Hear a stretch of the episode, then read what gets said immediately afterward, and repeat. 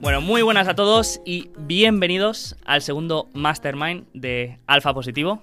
Para los que no visteis el primer episodio, este Mastermind es una reunión, una charla que hacemos de manera trimestral con tres amigos del podcast que ahora presentaré y en la que hablamos un poco pues de cómo ha ido el trimestre, de novedades, de objetivos y ya que estamos pues comentamos alguna empresa que nos parezca interesante para darnos algo de feedback entre nosotros. Es decir, una reunión de toda la vida, lo que pasa que, que no tiene el mismo enganche, ¿no? Decir una reunión que un mastermind.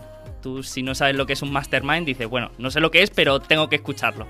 En cambio dices una reunión y dices, bueno, ya, ya la escucharé cuando pueda. Así que esto es el mastermind de Alfa Positivo. Así que vamos allá y antes de empezar con las empresas, voy a saludar aquí a los invitados que tengo el honor de tener por aquí. Andrei, empiezo por ti. ¿Cómo estás? ¿Cómo ha ido el trimestre? Porque cada vez que hablamos, bueno, eh, me, siento hasta mal por ti de, la sensación que, tengo de que, de que vas atropellado. ¿Cómo va todo? Bueno, muy bien. Muchas gracias, Sergio. Eh, un saludo a todos y, bueno, un placer estar aquí. Ya me lo pasé muy bien la otra vez y vamos, que es un honor estar de vuelta. Y bueno, a ver, sí, es un poco lo que dices, pero a ver, tampoco es justo, ¿no? Porque al final, yo también, pues, joder, cuando hablamos así en confianza, pues al final a uno le sale un poco la vena, ¿sabes? Ahí le sale ya las emociones que no, que no puedes. Y yo qué sé, pues si, si os acordaréis lo que comenté yo en el, en el, último, en el último Mastermind es que yo estaba con muchos cambios, pues a nivel personal y también por el proyecto nuevo que estábamos lanzando.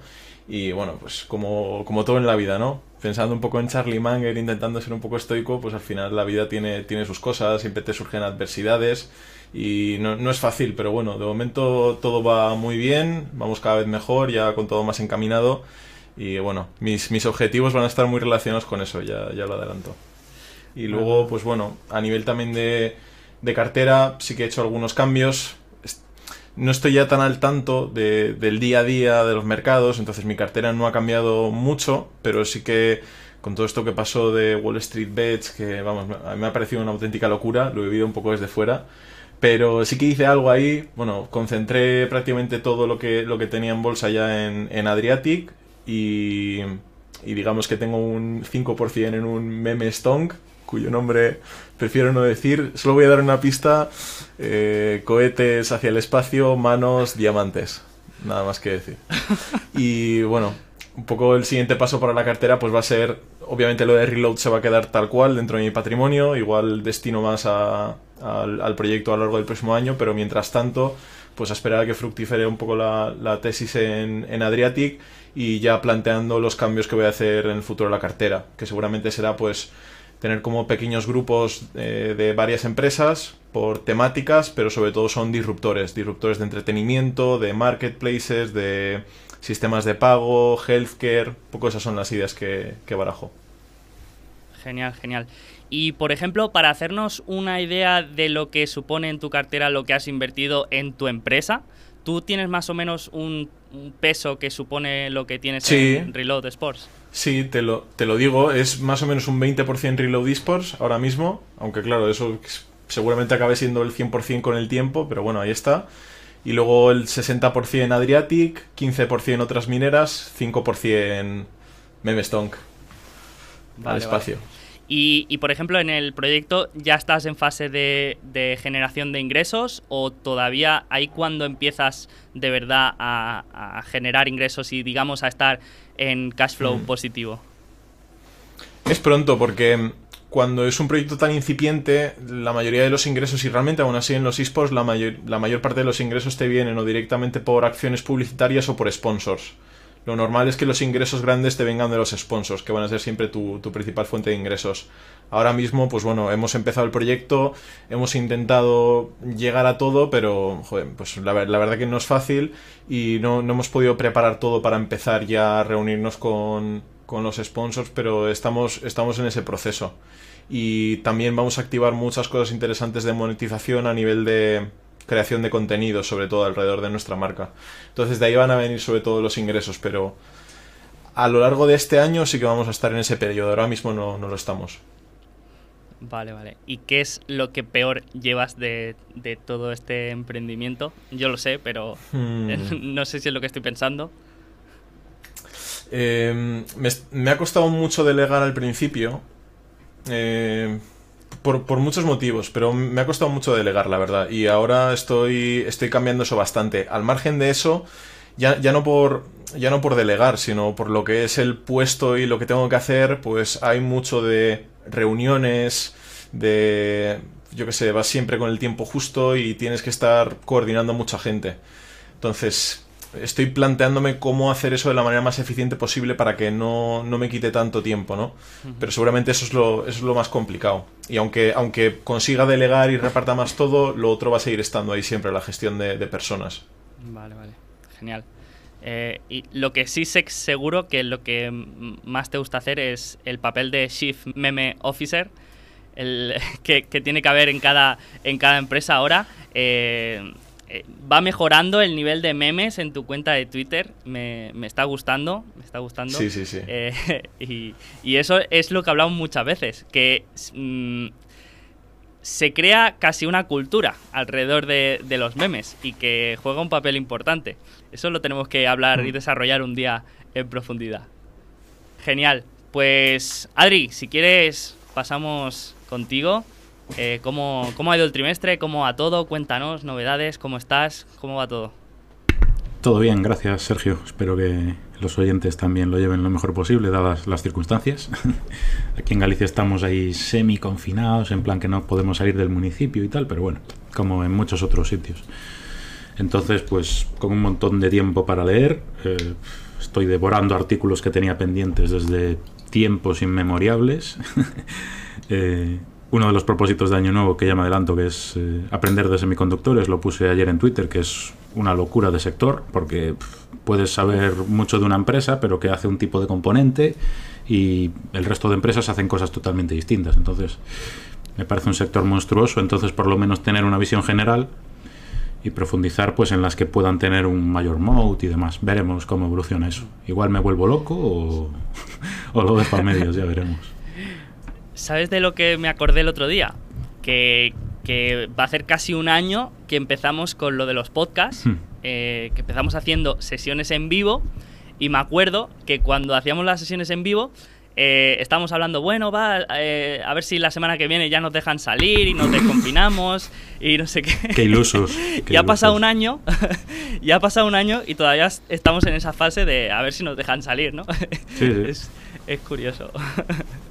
bueno, y lo de los semiconductores, bueno, eh, mm, todo mi apoyo ahí porque mm, es, es, un, es una madriguera que, que, bueno, como te pierdas. ¿Sabes a quién te recomiendo seguir mucho? A los de N- NZS, eh, NZS Capital. Hablan mucho de, Ah, de sí. semiconductores. Tienen un paper un guapo, sí. Lo he leído. Sí. Tienen un paper y luego tienen una newsletter que, que siempre comentan algo de, de este tema. Sí, están súper yo, sé- invertidos. yo siempre es Mm. el... Sí, sí, sí. Y lo sé porque yo siempre ese es el, el tramo que me salto, porque digo, es que no, no quiero meterme ahí, porque, porque Sí, no, sí, no, sí. es como dices, es, es círculo de competencia total. es ahí, complejo. complicado. Genial, genial. Y a nivel de cartera, eh, ha habido muchas novedades. Has comprado GameStop, te has puesto corto. Estoy, ¿Cómo estoy a- a- apalancado triple en GameStop. Eh, bu- buy and hold hasta, hasta la jubilación. Lo sabía, lo sabía. No, eh, hice vender, no vendí prácticamente nada. Eh, una posición pequeña que tenía en Dominion, que ya no le veo mucho recorrido. Pa- también un poco para reducir el número de valores en cartera. No es que ya no me guste Dominion, eh, simplemente por valoración no me parecía atractiva. Y nada, le di un poquito más de peso a software. Como tenía poco, pues yo qué sé, el 70%, pues le di algo más de peso. Eh, por fin compré Spotify después de seguirla un año y pico. Digo, joder, eh, solo hacen cosas bien, eh, vamos a comprar esto de una vez. Y, y así, eh, le di un poco más de peso a Cloud. Buena, buena. Y un poco eh, inversión más estratégica que stock picking, ¿sabes? Porque al final, si sabes que Cloud va a estar creciendo 10 años, ¿qué va, dentro de 10 años, ¿qué va a tener más cuota de mercado? ¿Azure o AWS? Pues, ¿por qué elegir? Entonces, un poco, un poco así. Vale, vale. Genial. Muy bien, muy bien. Pues, Carlos, mm, te ¿Qué toca. pasa? Sí. ¿Cómo ha ido el trimestre? ¿Cómo estás? ¿Cómo va todo? Bien, bien, Oye, tengo em, que, antes de nada, te tengo que felicitar por los directos que, que haces, porque Sí. estoy enganchado. O sea, voy ahí cada, cada semana eh, y, y me gustan mucho. Así Bien, que bien, bien. enhorabuena. Y creo que también, y aparte donde lo hacemos, siempre se ve la- las personas que somos y ves que cada semana somos más. Entonces, eh, eso va creciendo, ¿no? Bueno, eh, no sé, me, me gusta. Eh, tengo que decir, a mí el podcast, por ejemplo, me cuesta hacerlo. O sea, es, es un tema que, mm, que me tengo que poner, pero los directores es, es muy fácil y, me- y me lo paso bien. Y, mm, bueno, me encanta, que me, me encanta que sea así.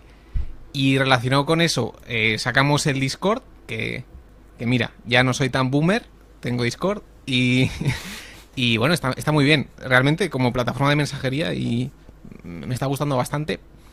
Y luego, eh, este trimestre he cambiado a Obsidian de modo de trabajo, que sé que tú, Sergio, eres muy de... em, ¿Cómo es esto? El, de obligación. De Notion. De Notion, eso es. Pero mira, oye, em, el de Shopify, Toby Lut, que es de Obsidian, de hecho, eh, usa Obsidian, sí. y yo también. O sea que Hmm. no, no puedo fallar. Y, y me está gustando bastante. Em, es bastante potente para unir notas en, en horizontal, ¿no? Digamos, escribes de algo, escribes de otra cosa, y puedes hacer, digamos, un paper o una nota que una, una dos, dos fuentes diferentes. Entonces estoy eh, Sí. trasladando todo ahí.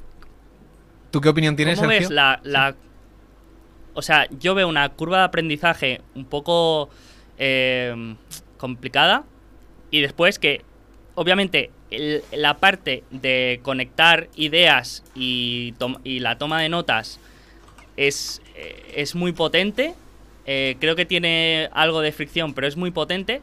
Pero claro, en Notion mm, tienes todo en uno. No es solamente toma de notas, sino que tienes archivos, tienes proyectos, tienes gestión de proyectos, gestión de tareas eh, y, y todo, ¿no? Lo tienes todo ahí y a mí me va muy bien porque siempre lo he tenido en diferentes eh, aplicaciones y ahora es como lo tengo todo en uno y, y no sé, es bastante intuitivo, es muy fácil y, y no sé, sí que, sí que lo veo potente ¿eh? para el Vale. tema de conectar ideas y, y todo eso, pero, pero yo no le saco tanto partido. Bueno. Sí, sí, para gustos eh, las, las aplicaciones. Pero bueno, eh, eh, me parece útil, o sea, que el- tu forma de trabajar te ayude a, a trabajar más y hacerlo mejor, ¿no? Y, y me está ayudando con eso. Y, y ya está. Em, por lo demás, Solo una Dime. pregunta, Carlos. Es que yo no, no sabía exactamente qué era, lo acabo de buscar, lo he visto y con lo que habéis dicho, mi pregunta es, y así igual también se la respondes a alguien que nos estará escuchando. ¿Lo recomiendas? O sea, ¿es, es accesible también, como, como lo estaba diciendo Sergio, el tema de la, la curva de aprendizaje y todo? a mí me, me funciona. Me funciona. Em, a ver, lo- lo- hay que ver vídeos de tutoriales, etcétera, y hay que saber unir. em, porque no es lo mismo unir una nota con otra nota o unir un párrafo dentro de una nota. O sea, eh, los links pueden ser de, de diferente tipo. Pero. Claro, o sea, Mm. yo no veo complicado usar la herramienta, sino usarla de manera que sea útil. O sea, aprender a Claro, tomar, a tomar notas. partido. Aprender a tomar notas de manera eficiente para que eso sea, eh, sea eficiente. Y ahí creo que la gente tiene que hacer como un cambio de chip y aprender a, a- a tomar apuntes de una manera y etiquetando y, y tal. Y, y bueno, eso sí que creo que cuesta o que tiene un periodo de- de adaptación. bueno, Genial, genial. Pues eh, has hablado de- del tema de que ya no somos boomers, que tenemos que... eh, hemos empezado con esto de, de Discord. ¿Sabes cuál, cuál es el siguiente paso ya, no? Irnos a, a Clubhouse, que es ahora eh, Mm. la, la última ola. No sé si, si lo habéis probado. ¿Lo habéis probado alguno? Si me regalas un iPhone, lo pruebo. Vale, es que pre- precisamente es lo que estábamos comentando antes, que, que, bueno, que tú le explicas a alguien lo que es Clubhouse y a, a- priori pues no genera un gran interés, ¿no? Pero las técnicas de, de- de ejecución o de crecimiento que, que han hecho, pues la verdad que son, son bastante curiosas, ¿no? Y el tema de los iPhones, pues te das cuenta de que, bueno, ahora solo lo pueden utilizar los que tienen iPhone y te das cuenta que lo comparten más, ¿no? Y eso puede ser una manera de, de señalizar que, que, tienes iPhone, ¿no? Y es un hack de estos que tanto hablan que, que, es interesante, ¿no? Entonces, no sé si cuando salga para todos los teléfonos va a seguir siendo tan, tan viral, la verdad. Yo lo he probado y tengo que decir que la mitad de las veces mmm, he cerrado porque no me interesaba, pero otras veces pues sí que, sí que me, me ha hecho gracia y me ha parecido interesante. Sobre todo hay movimientos de... Hay mucho movimiento de, de cómicos españoles que, que tienen sus salas y se ponen a hablar. Y ayer justo estuve eh, viendo una charla con Flo, con Ángel Martín, eh, con no sé quién más. Y bueno, eh, la verdad que era muy divertida. Así que tenemos que hacer, cuando salga ya para todos los, los teléfonos, tenemos que hacer una, un, mastermind así en, en, abierto. A ver, a ver cómo sale. Genial, pues bueno, mmm, dejando de lado un poco las novedades, si queréis, podemos empezar a comentar nuestras empresas y luego ya hablamos de, de, objetivos y de proyectos nuevos para el próximo trimestre. Así que si quieres, Andrei, empezamos por ti. ¿Quieres comentar alguna empresa? Sí, a ver, la, la, empresa que traigo hoy es eh, Liberated Syndication, Libsyn, que igual la conocéis así si habéis sido usuarios de, de sus servicios por titular la idea de alguna manera, yo diría que es exposición a alfa positivo. ¿no? O sea, bueno, a ver, por, matizar, es exposición al sector de los podcasts, ¿no? Que justo estábamos hablando un poco de, de esto y, bueno, estamos en un podcast, ¿no? Y un poco la pregunta que yo me planteo es la nueva radio, que va muy, muy relacionado con los cambios en los hábitos de consumo. Y bueno, ahora estabas hablando de, de Clubhouse, igual eso es un nuevo formato de, de, ya charlas online, igual eso se puede llegar a hostear por sí mismo, igual es un competidor directo de, de Lipsin, pero bueno, por, por hablar un poco de, de, de la empresa en, en, particular, quiero hablar primero de lo que es el, el, el, cambio en el hábito de consumo, ¿no? Porque al final el podcast como tal, si pensamos en lo que es, es audio on demand, que hasta ahora no se había intentado hacer tampoco o, no, no, había crecido tanto hasta la última década sobre todo. Y realmente el precursor es, es la radio, que sería, radio, eh, sería audio, pero no, no on demand, sino que es, es, audio en vivo que sigue a día de hoy. ¿Cómo, cómo entender el, el auge del, del, podcast? Pues bueno, con el crecimiento que ha, que ha tenido en la última década, como comentaba antes, y con lo que ha supuesto el movimiento de los podcasts, porque hemos visto cómo se han formado, eh, se han forjado, mejor dicho, estrellas de la comunicación. Hemos visto también la transición de grandes personalidades como gamers o, gente de la televisión que ha transicionado también a tener sus propios programas de podcast y a poder generar contenido así, comunicar o divulgar. E incluso estamos viendo cómo medios de comunicación grandes están tendiendo ya a tener sus propios podcasts para poder informar a, a la audiencia un poco los pioneros allanaron el camino y bueno, para muchos usuarios el, formato podcast que lo, defin, lo, definía así antes como audio on demand empezó a coger fuerza y empezó a crear demanda precisamente porque la proposición de valor o la forma de consumir contenido encaja muy bien con las vidas que teníamos hasta hace poco de vidas de coger mucho el coche, de tener tiempos muertos, de, sobre todo de transporte en los que no podías hacer mucho y ahí el podcast por lo que es, ese formato de audio on demand encajaba genial. Incluso es cierto que en algunos casos hay gente que prefería tener eh, vídeo con subtítulos, por ejemplo, o cosas del estilo, pero yo creo que no hay nada comparable a poder estar haciendo algo de multitasking mientras tú estás escuchando algo de fondo, ¿no? Es también ese concepto como de poco de tener a alguien ahí que muchas veces, pues antaño las, las madres, las abuelas tenían siempre la tele encendida en casa, ¿no? Esto igual también te sirve un poco para eso, pero bueno, a cambio la información que, que tienes no es algo que te estás poniendo de fondo, que es el programa de, yo que sé, de la tele que están echando por la tarde, sino que eliges tú qué ver, que eso es lo, lo realmente interesante, porque sobre todo como una herramienta para formarte es algo que tiene un potencial grandísimo poco a raíz de esto, pues bueno, yo he pensado en Liberated Syndication como esa idea que te permite tener exposición al, crecimiento de los podcasts de este nuevo, de este nuevo formato. Para entender un poco de dónde viene Liberated, Syndication, y ahora voy un poco más en profundidad a qué se dedica, es una spin-off de un conglomerado bastante grande de distribución digital que cuando hicieron la spin-off, bueno, el negocio como tal ya llevaba unos cuantos años establecido. Me parece que hicieron la spin-off allá por mediados de, la década de 2010. y llevaban unos años ya adentro, había tenido un buen crecimiento, decidieron hacer la spin-off, designaron un management que terminó siendo nefasto, pero absolutamente nefasto, y es lo que, lo que ha lastrado, lo que ha lastrado la, proyección de la empresa. No obstante, en todo ese tiempo, y aún a día de hoy, sigue siendo el, servicio de hosting, eso es precisamente a lo que se dedica la empresa, provee de servicios de hosting y de publicación de, de podcast, pues sigue siendo la que, la que tiene una ventaja competitiva más grande, sobre todo ya por, bueno, podríamos decir lo bien que funciona su, su plataforma, sí, pero siendo realistas, tampoco hacen algo muy complejo, que, que no sea difícil de, replicar. Pero aún así tienen por lo menos ya una base de usuarios bastante sólida y sí que es cierto que es, es si no me equivoco, es la empresa de, de servicios de podcast que tiene más podcasts en el top 500 del mundo. Y con bastante diferencia, de hecho, respecto a los que le siguen. Entonces, podríamos decir que incluso su cartera está bastante bien diversificada, pese a los problemas que han tenido, no está nada concentrada y de cara al futuro sí que pueden hacer cosas interesantes.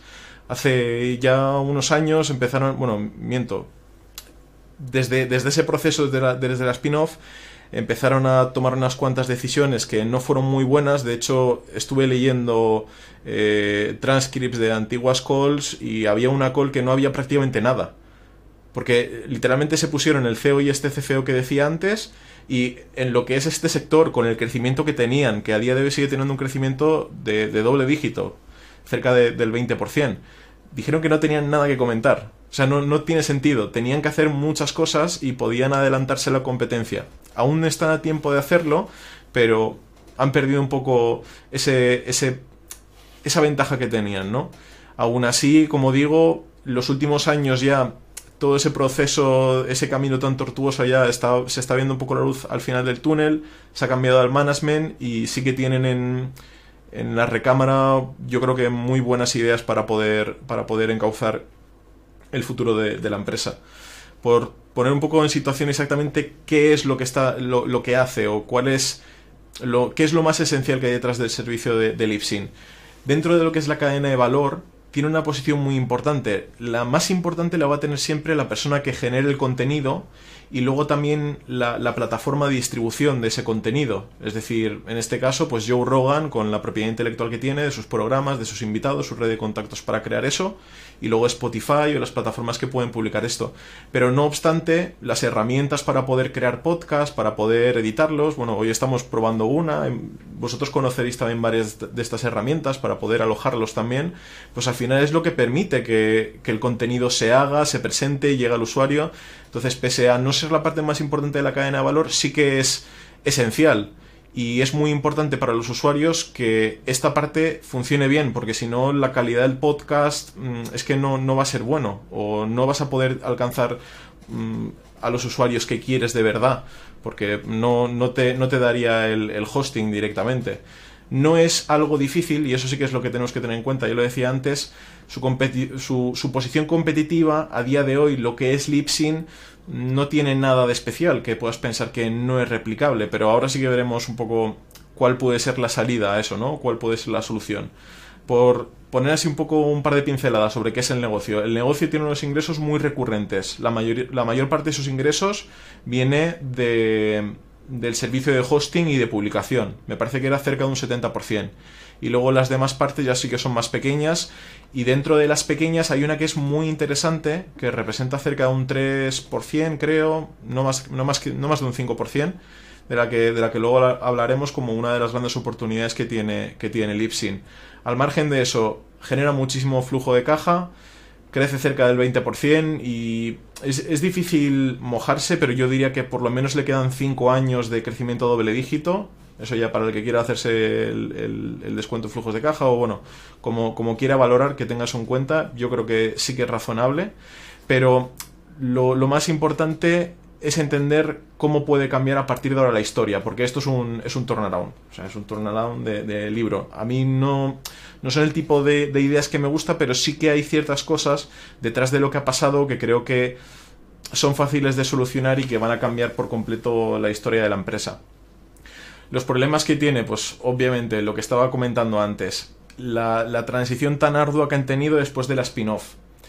Eh, han tenido también muchos problemas de transparencia, de facilitar datos, de ser un poco más también comunicativos con los, con los inversores. Hay muchos inversores antiguos de la empresa que se han quejado del servicio que le estaban dando eh, en relación con inversores por parte de la empresa.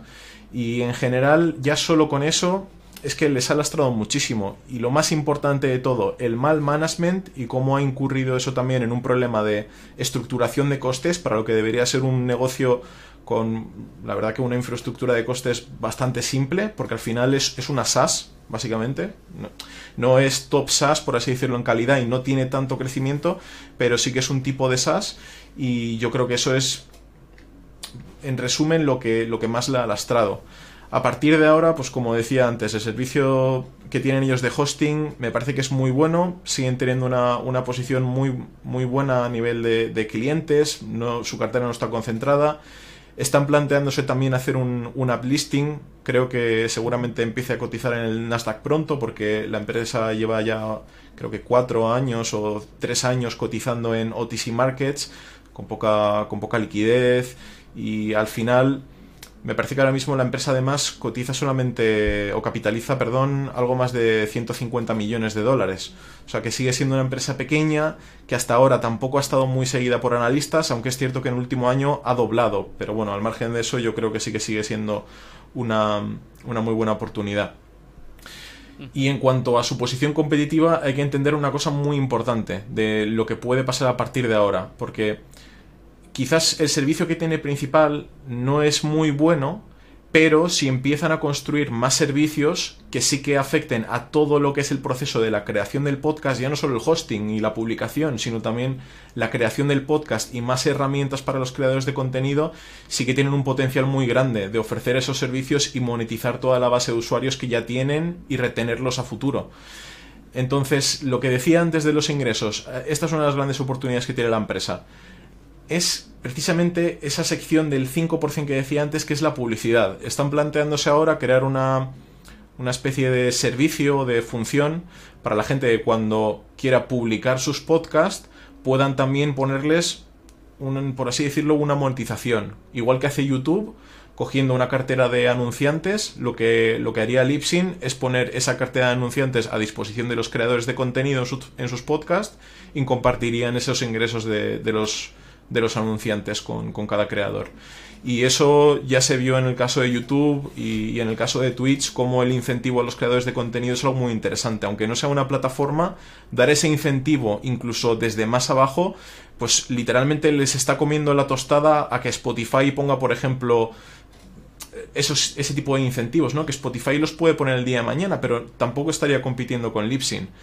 Y también muy interesante, al margen de, esta nueva línea de negocio que pueden generar, es una adquisición que han hecho hace poco, que te deja ver también un poco los planes que tiene el management de cara a futuro. Eh, la empresa que adquirieron se llama Auxbus y es básicamente una plataforma de creación de contenido. Entonces estamos hablando de lo mismo, lo que están haciendo es reforzar su propuesta de valor. Y ahí el management sí que parece ser que lo tiene clarísimo. Ya por cerrar la tesis, los tres riesgos, riesgos principales bajo, bajo, mi mundo, bajo mi punto de vista.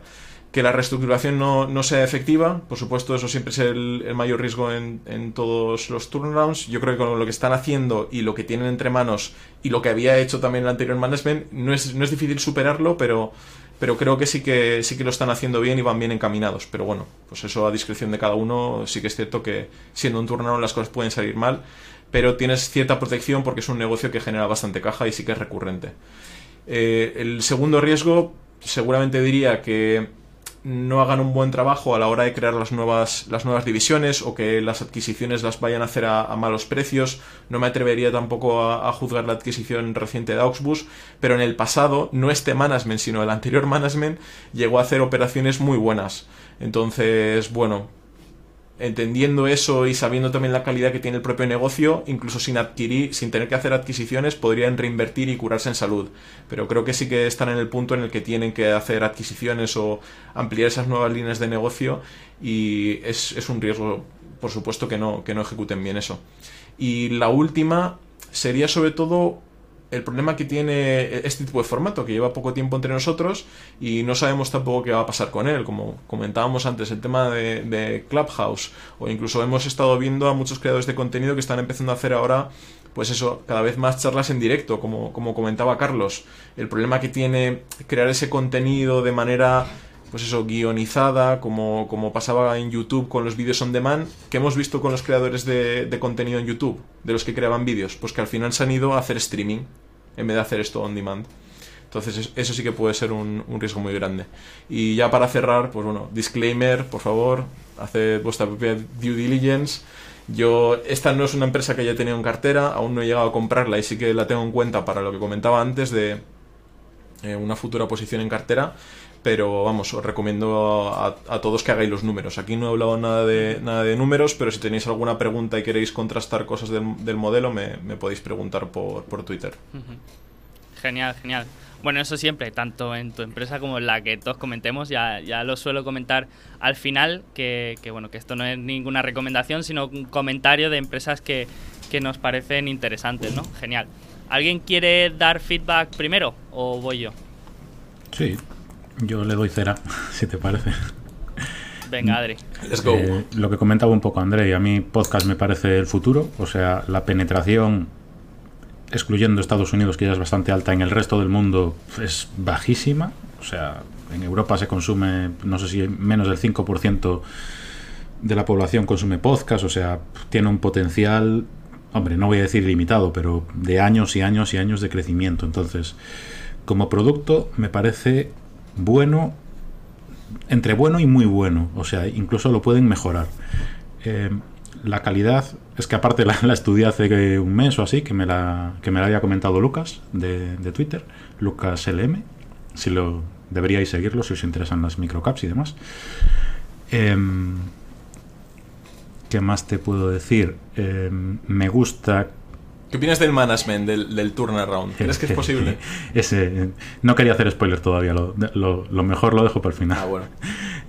En, cuanto, en cuanto al producto, em, eso me parece mejorable. Sobre todo leí bastantes quejas sobre la aplicación móvil, que era bastante mala. Van a sacar ahí una versión nueva, la 5. Bueno, ya, ya veremos cómo va eso. Y lo que sí que me gustó es la calidad de sus clientes, es decir, tienen un churn bajísimo porque miras el churn de, de Anchor, el, podcast este gratuito, mm. de, hosting gratuito que compró Spotify, y igual el, el 50% de usuarios se les da de baja de un mes para otro, o sea, es una locura. Ahí se nota que Spotify les está dando cash, cash, cash, cash todos los meses.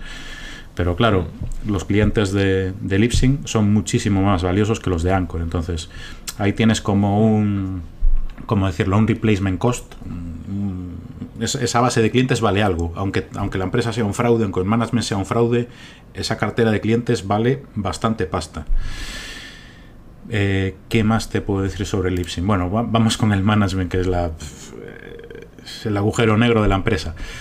Eh, vale, se liquidaron al CEO y al CFO, si no, si no recuerdo mal.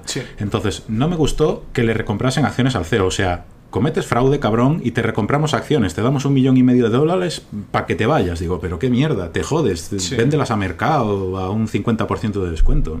Eso no me gustó. Y, aparte de eso le dieron también otra indemnización por encima. Cabrón, estás compinchado con, el, con eso suena, Eso suena a que es dinero para callarle. Para que totalmente, no sí, sí, sí, sí, totalmente. Tal cual. Yo no quería decirlo. Eso es dinero silenciador. ya. Sí, un poco de cómplices, ¿no? Entonces, a pesar de eso que dices, bueno, eh, ya eso ya quedó atrás, ya ficharon a una nueva CFO, eh, a, un nuevo CFO, a una nueva CEO, tal, tal, tal, pero eh, mirando los, directores ejecutivos, todavía hay dos pollos que estaban en la misma empresa del chairman. El chairman es el que, vamos, el mayor defraudador que, es, que era el, el dueño de la empresa china, que se suponía que era la hostia y era un fraude que, es, que vendían música pirata y decían que tenían mil tiendas y tenían cien, bueno, un cachondeo, solo existe en China esas cosas, y todavía quedan dos pollos que estaban con ese pollo. Entonces, para mí eso es una red flag, pero del tamaño de China, para mí. Eh, yo es un riesgo, por ejemplo, que no estoy dispuesto a comer. Bueno, los dos pollos los, son ejecutivos a día de hoy y los, el, historial suyo eh, es público. Es Michael Polinsky y un Denis Jestifeyev, o como se llame. Esos dos pollos, para mí, es un red flag, pero vamos, no sé. Yo no sé lo que saben esos pollos. No sé si es que amenazan al, al Board of Directors con algo. Mientras estén esos tíos ahí, yo no estaría tranquilo. Y de hecho, yo tenía anotado por algún lado. Ah, que el padre del Polinsky es un criminal convicto. Porque es que, es que es un cachondeo. Es- viene de familia. Esas cosas vienen de familia. Que mm, había montado un entramado de estos de sobornar a los indios por temas de, eh, de vender máquinas recreativas a casinos. Bueno, un- unos rollos muy oscuros y, y estuvo en prisión o está. Bueno, en fin. Mientras estén esos tíos ahí, yo no estaría tranquilo. Y esa es mi, mi principal preocupación por la empresa, porque al final, pf, si el management es oscuro y te están robando por detrás, pf, pues oye, chungo. Hmm. Claro, es cierto que, joder, han hecho cambios en el management, pero igual faltan más cambios por hacer. Eso Sí, te sí, lo sí. compro totalmente. Yo, yo sí que tengo, tengo fe en que esto es el primer paso. Y que esa gente, si no está fuera de momento, es por un motivo, como lo que, lo que decías de el motivo de vender las acciones a un precio pactado fuera de mercado, tal. Es que cuando hay Eh, un, un tumor así en una empresa no, no sabes hasta dónde ha Claro. llegado, si se ha ramificado mucho Claro. o si era solo la cabeza o, sa- o ha llegado a más niveles Mm. de, de la empresa. No, no, eh, hay, que, hay que tener cuidado con eso. Perfecto. Eh, Carlos, ¿quieres comentar algo? Eh, bueno, yo. es, es una idea. Lo que me parece interesante de, de la idea em, es que, por ejemplo, tú ves Invest Like the Best y de hecho Joe Rogan, no sé si antes estaba aquí también, ahora eh, ya no. Pero mm, o sea, ves a los podcasts top, top, top y, y son de Lipsyn, ¿no? Y es como una empresa muy pequeña que tiene mucha influencia. O sea, es eh, ves su logotipo en muchos sitios.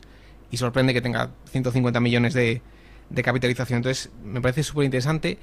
También me parece que el hosting es un precio muy pequeño de... O sea, a mí pagar 3... por iVoox yo pago 3 euros al mes. Eh, si pagase 5, da, da igual, ¿no? Son, son cantidades muy pequeñas hmm.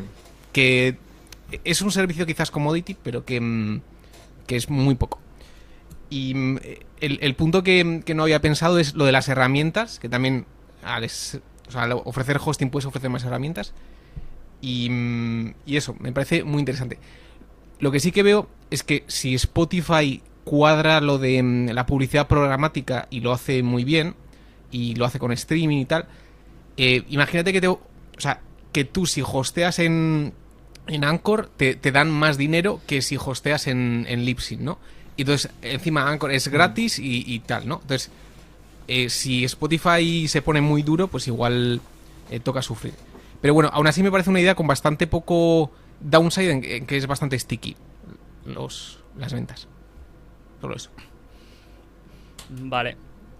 Pues a mí sobre el papel me gusta mucho. Eh, es un negocio atractivo y el tema de los ingresos recurrentes pues siempre eh, gustan. Eh, aparte, pues como has comentado, muy buenas per- perspectivas del tema podcast. Yo no creo que Clubhouse o otras plataformas así le quiten cuota, sino yo lo veo más como YouTube y Twitch, que Twitch tampoco tampoco le, ha hecho mucho daño a, YouTube, al menos como, como lo veo yo, sino que son más complementarios. Pero, pero sí que es verdad que, bueno, que la crítica que veo es el tema de la barrera de entrada, ¿no? La única barrera que podríamos comentar o que podríamos decir que tiene es el switching cost, pero en realidad el switching cost mm, no es tan fuerte como, por ejemplo, tiene otro segmento de, de dominio, si no me equivoco, de dominios, del .com o el, Sí. el- este sí que lo veo con más switching cost. Pero, por ejemplo, yo antes estaba en Evox y me pasé a Anchor, que por cierto, no, no he entendido por qué la mitad de usuarios se van. Yo tampoco, o sea, me, me parece genial la herramienta de, de Anchor. Eh, pero bueno, que, que pasé de Evox a Anchor y lo hice en una hora todo y, y, vamos, mm, sin ningún problema, ¿no? Entonces el switching cost eh, está ahí hasta que alguien te ofrece más y, y es... Hmm. O sea, no es como una, una app que está integrada en toda la empresa y tienes que... O sea, el switching cost es, es muy bajo, ¿vale? Está, pero, pero es bajo.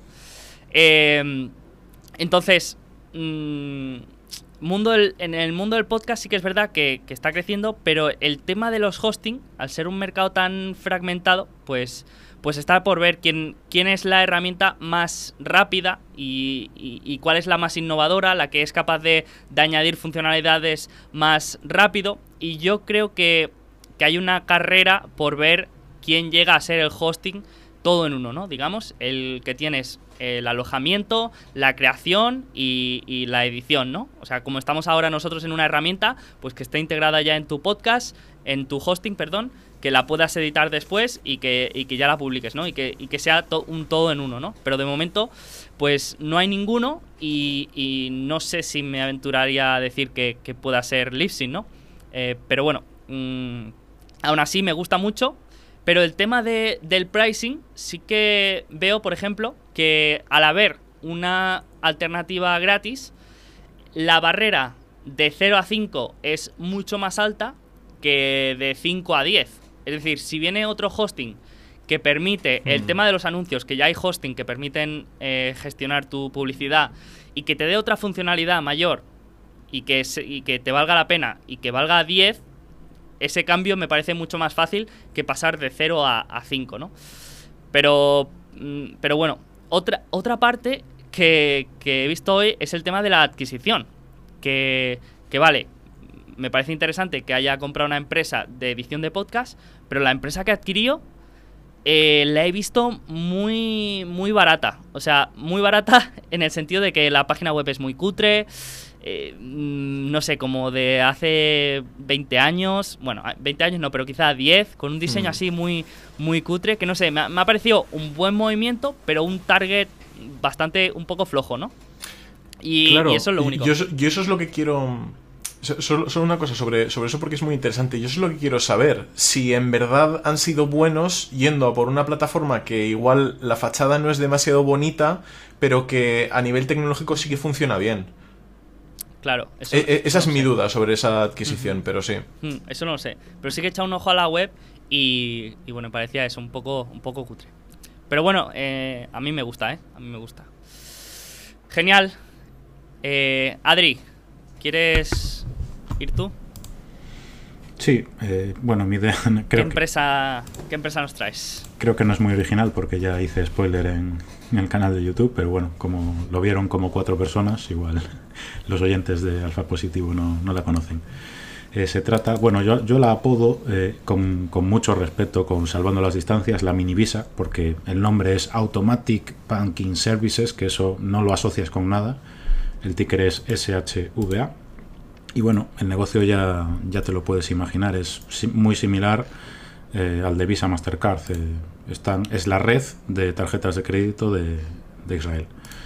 Entonces, voy a comentar así unas pinceladas de la empresa. Quien quiera profundizar más se puede ir a la web de la empresa y demás. Yo solo quiero dar unas pinceladas, una introducción a, lo que hace la empresa. Esto no es ninguna recomendación de compra, es a título formativo, como siempre. Eh, esta, esta, empresa la fundaron en 1978 los cinco grandes bancos de Israel. Eh, viene de ahí, todo viene de ahí. Em, es una spin-off reciente forzada eh, por el regulador, que en teoría para fomentar la competencia pues le obligó a vender los bancos eh, una, un porcentaje de su posición limitando al 10% cada uno. Pues tuvieron que hacer, hacer IPO. Lo curioso es que incluso antes de hacer la IPO eh, Visa y Mastercard compraron el 10% cada una. O sea, ya, ya sabían de sobra lo que había ahí detrás. No, no puedes replicar una red de tarjetas de crédito en un país, ni, es que ni en años. Y ya veis que Visa y Mastercard, que son las que tienen más músculo financiero de todo el mundo, ni siquiera ni, lo intentaron. Prefirieron comprar una participación a, intentar competir con, con Automatic Banking Services. Eh, el 20% del market cap más o menos es, cash, o sea, pues, eso ya lo podéis descontar o lo repartirán en dividendos o lo que sea. Y bueno, a pesar del impacto del COVID, eh, durante 2020 aumentan ventas el 4%. Aún falta por porque publiquen el último trimestre, pero bueno, por ahí andará porque creo que hicieron tres confinamientos duros en Israel, o sea, fue un año chungo. Y por compararlo con las grandes, Visa y Mastercard cayeron en ingresos un 10%. Entonces, esto nos da una idea de la calidad del negocio de, de SHV. En los años anteriores venían creciendo al 8, 9%, algún año al 11, 12, depende, por ahí anda. Entonces, em, lo que sí, solo el 43% de los ingresos corresponden a clearing, que es lo que hacen principalmente Visa y Mastercard. El restante 57% de los ingresos corresponde a puntos de, venta, que son los terminal, los datáfonos de, tarjetas de crédito, donde tú insertas la tarjeta de crédito o bien haces el contactless. Eh, reciben una cantidad fija por cada terminal que esté activo. Es un negocio súper... Este segmento es súper escalable porque lo instalan más de 100 distribuidores suyos a los que no les pagan ni, ni, un céntimo. O sea, eso lo paga el cliente, se lo come. Tú con tu misma tecnología te da igual gestionar mil puntos de venta que 10.000 prácticamente. Compras un servidor nuevo y ya está. Em, este segmento tiene un viento de cola muy bueno porque la penetración de, los datáfonos estos contactless en Israel es muy baja y ellos cobran más por el, por el terminal contactless porque, porque sí, porque pueden. Y este número de terminales venía creciendo pues al 9% anual más o menos, viene, viene muy fuerte. Y bueno, a pesar de ser una microcap, eh, tiene un margen operativo estupendo del 34%, tengo anotado aquí, una conversión en caja medida como el, flujo de caja operativo dividido por el EBITDA superior al 87%, o sea, esto hay pocas empresas que lo consigan, y un margen free cash flow pues en torno al 28%. Esto siendo una microcap de, no, recuerdo cuánto capitalizaba, pero mucho menos de 200 millones de euros, quiero recordar. Tiene un roce por encima del 30, reinvierten alrededor del 20% del free cash flow que generan, no necesitan reinvertir más, generan caja raudales es que no te puedes expandir más, ya tienes la red a nivel Israel, no, pueden expandirse más. Y el resto es muy probable que lo repartan en forma de dividendos. Eh, también, esto claro, este negocio depende de la economía Israel al 100%, o sea, no, no reciben ingresos fuera de Israel. Entonces, comentar que es uno de los principales países mm, de la OCDE, que tiene una esperanza de vida entre las más elevadas, son de los número uno en innovación, invierten un 5% del PIB en, en I eh, tienen un ecosistema de startups brutal en Israel, o sea, yo lo tenía como un país así un poco eh, alejado, que, que no era gran cosa y tal, y joder, conforme fui leyendo más sobre Israel, me parece que lo están haciendo eh, a nivel tecnológico, muy bien. Tiene una inflación europea, o sea, nada, los últimos años por debajo del 1%. Y bueno, la moneda es el shekel, que, un euro equivale a 4, a 4 shekels, por, porque, porque tengáis una referencia. Mm, considero que tiene unas barreras de entrada brutales. Para empezar, es un monopolio regulado. Tú no puedes ir a Israel y empezar a replicar tu red eh, de tarjetas porque sí tendrás que hablar con el regulador, buscarte la vida y demás. Y además la tecnología de procesar transacciones, validar que no sean fraudes y, todo esto. Y esto también está relacionada con las ventajas competitivas que considero que tiene la empresa. Para empezar, el efecto red, es decir, los comerciantes ya tienen la red de SHVA. Si tú vas con una red nueva y le dices, no, yo tengo una red nueva que te cobro la mitad de, de lo que te cobran ellos. Y dices, ¿para qué? Si nadie tiene esa tarjeta marca Acme. Eh, bueno, los intangibles y, la escala que ya tienen a nivel Israel. O sea, replicar eso es muy, muy, muy difícil, por no decir imposible. Por supuesto, también hay riesgos. Lo que os decía, la, evolución de la economía israelí. Si entran en recesión, pues es lo que hay. Se va a caer el consumo y te lo comes. Tienen también un marrón de que el regulador les, ordenó eh, escindir una de sus divisiones que se llama MASAP, que es la que ejecuta las transferencias al receptor, el que mueve el dinero a nivel real, vaya, o digital, bueno. y entonces están ahí, eh, recurrieron a la justicia y tal. Yo creo que es difícil que, la justicia ordene esa ruptura porque peligra el ecosistema de pagos de Israel. No es algo que... Es que forma parte de la empresa, comparten servidores, comparten personal, eh, no sé. Yo lo veo, veo muy complicado, pero pero siempre hay un porcentaje de que puede ocurrir. La empresa tendría que incurrir en gastos extraordinarios y siempre hay riesgo de que pete el servicio algún día y demás.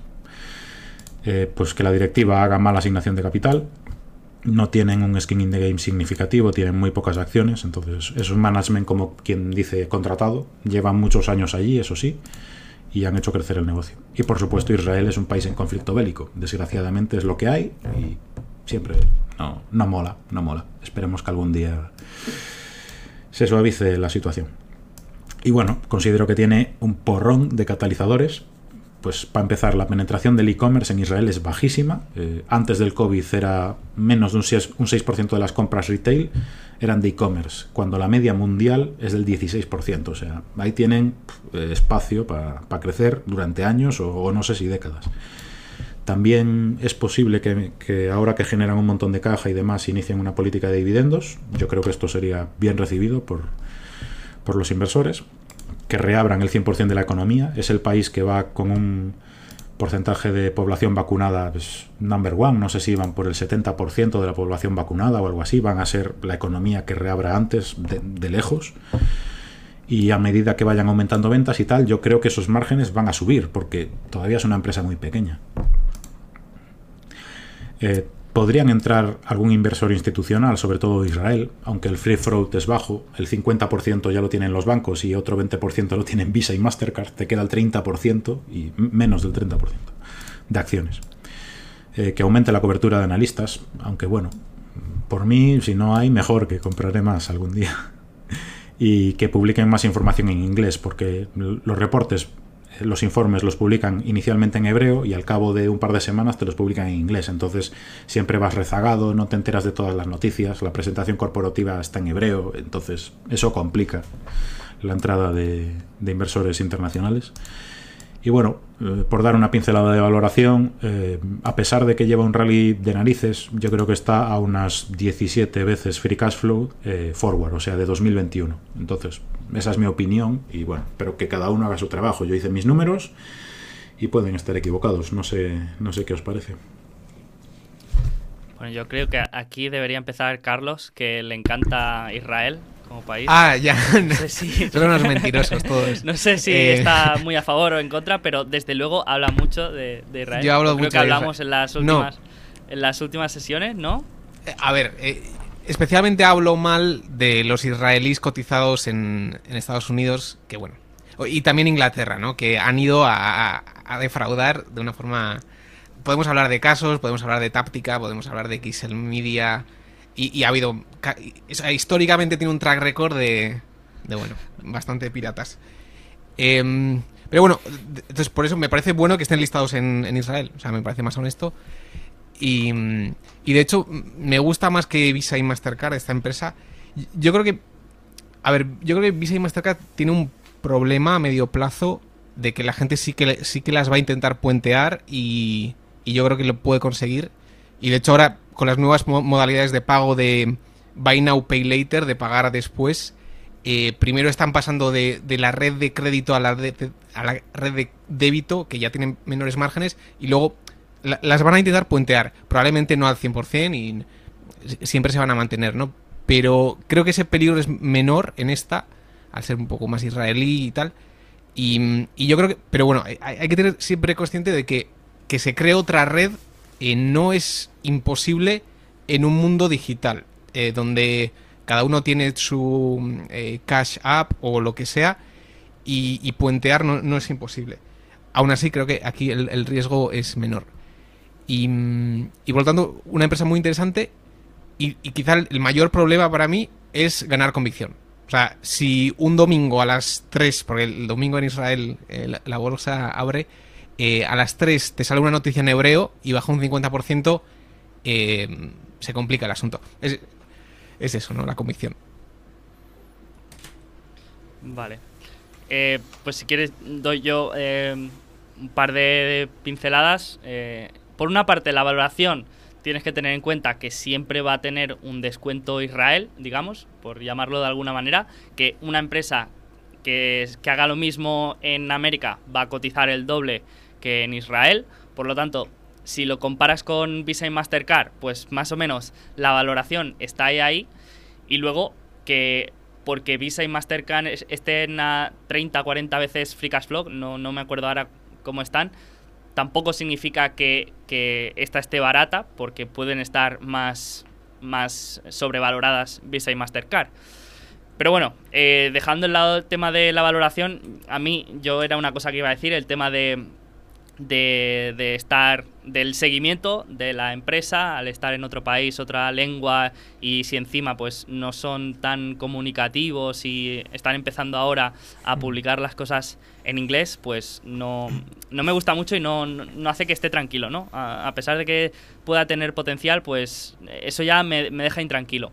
Y luego otra cosa que, que no me gusta, eh, yo, yo vi tu vídeo y, y la verdad que estaba muy bien, pero lo que no me gustaba es que tuviera más de la mitad de propiedad en manos de, de los bancos principales, ¿no? Ahí es como...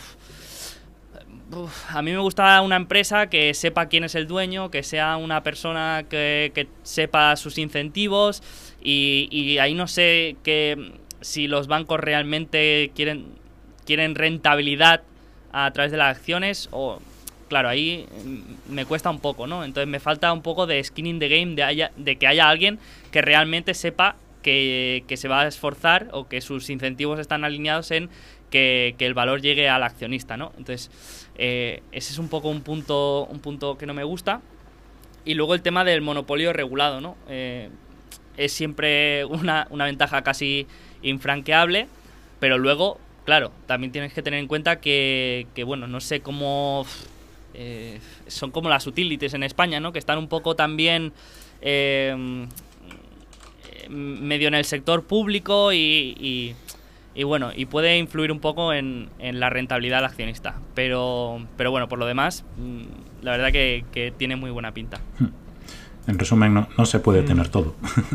si tuviese claro, skin no, in the no, game, si reportase 100% en inglés, si la sí, red sí. fuese irreplicable, pues igual cotizaba 50 veces free cash flow. Es decir, claro. todo tiene su sí. precio. Aunque no haya un re-rate, o sea, mi, mi, tesis no es de re-rate, me da igual que Visa cotice a 40 veces y que estos coticen a 17. Simplemente me parece un precio razonable eh, y que solo con el crecimiento que tiene la empresa histórico, aunque sea un poquito inferior, es que ya tienes un retorno mmm, decente, decen, decen, entre decente y bueno, con mucha opcionalidad hacia arriba. Evidentemente me gustaría que hubiese un poco más de skin in the game, que la board of directors no estuviese controlada por los bancos, pero bueno, eh, hay, que, hay que balancear todo, es decir, ¿dónde tienes un sí, monopolio sí. regulado con skin in the game? No sé, yo creo que ya. o no existe o será uno en todo el mundo y no sé si cotizará pues a 100 veces free. Es decir, al final es, es una balanza. Eh, yo creo que tiene que la opcionalidad positiva compensa los, los posibles riesgos o los posibles eh, traspiés que pueda sufrir el negocio para mí. Cada uno que ponga el listón, por supuesto, donde, donde prefiera. Hmm. Yo eh, antes he comentado eso, que yo sí que estaba interesado en el tema sistema de pagos y he mirado poco a las tradicionales, a Visa, Mastercard, incluso hace tiempo me estaba planteando si mirar American Express y he estado mirando otras, de hecho una de ellas, justo la, lo que estaba diciendo tú, Sergio, es ese modelo de Buy Now, Pay Later, que es Afterpay. Y no conozco, o sea, no estoy tan encima de, de lo que es eh, el, el, core de, del negocio, pero sí que creo que debería ser relativamente fácil que no tengan muchos traspiés. Y lo que dice Adrián, igual que ha comentado antes Carlos de lo que le parecía Lipsin, me parece que también es un caso similar. Yo por lo menos, a mí no me importaría el factor Israel. Creo que Adrián lo ha explicado bastante bien. Me parece que es algo que simplemente te lo llevas de gratis, que esté cotizando con ese descuento. Y luego el tema del hebreo, pues hombre, no sé cómo, cómo deben ir a DeepL, el translator este de inteligencia artificial con el hebreo, pero tampoco debería ser algo que, te eche para atrás directamente. Puedes llegar a, empezar a, mirarla y creo que es una barrera de entrada para muchos inversores bastante buena. Y también lo que decía Carlos, el hecho de que, pese a ser isra israelíes ya que no estén cotizando en Estados Unidos, ya te hace pensar que, vale, estos tíos no están intentando robar a nadie, porque si, si estuviesen intentando estafar o algo estarían... No, estarían, no robes no, a los tuyos, ¿no? Un poco junto, eso. junto con Lipsin, estarían con Lipsin. No. Como los chinos, no, pero... si cotizan en Hong Kong, pues hombre, malo será. En Estados Unidos, pues uff. Claro. Uf. O sea, ya, ya, si quieren estafarse a sí mismos, ¿no? los de, el de Lipsing, el de Lipsing pero... se estafó a sí mismo y acabó en la cárcel, porque estafó a los chinos. No sí, puede sí, estafar sí. a yankees. Por eso. Si, si no, claro, no, si, si no en China no, no, no, te llevan a la cárcel. Solo por, por hacer algo contra el Partido Comunista Chino Exacto. y poco más. Pero, pero vamos, a mí en general me parece muy buena idea, la verdad. Sobre todo por eso, porque Free Cash Flow Generation, por lo que has dicho, el, los márgenes de Free Cash Flow me parecen buenísimos. Pero Andrés, que tenemos que tumbarle la idea, no, no decirle que es buena. Joder, pero. No, no, no tiene no, gracia. a- No, si- si- sinceramente. No, no, eh, O sea, sí, las sí. dudas son esas, lo de Israel o. No sé. Sí. A mí me parece muy buena el, tesis, seguimiento está claro que es complicado. Es, es- es que es que es. o sea, lo que te reporte la empresa va a ser lo mínimo indispensable que los obligue el regulador.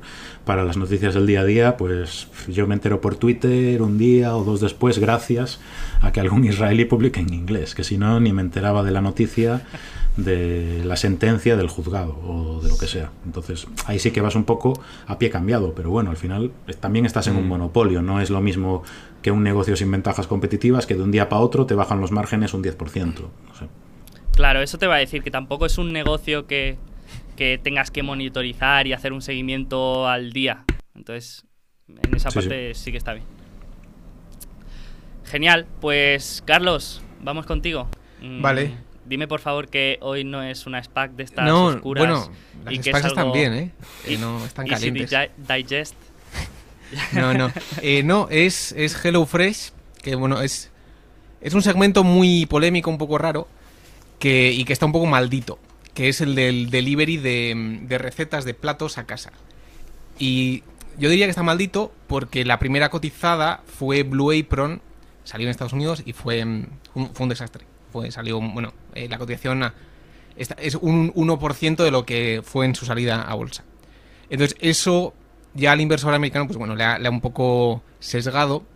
Y, y un poco el miedo con Blue Apron era, eh, si te gusta cocinar, pues vas a ir al supermercado y vas a elegir tú tus platos. Por lo tanto, no te interesa eh, un servicio de, recetas.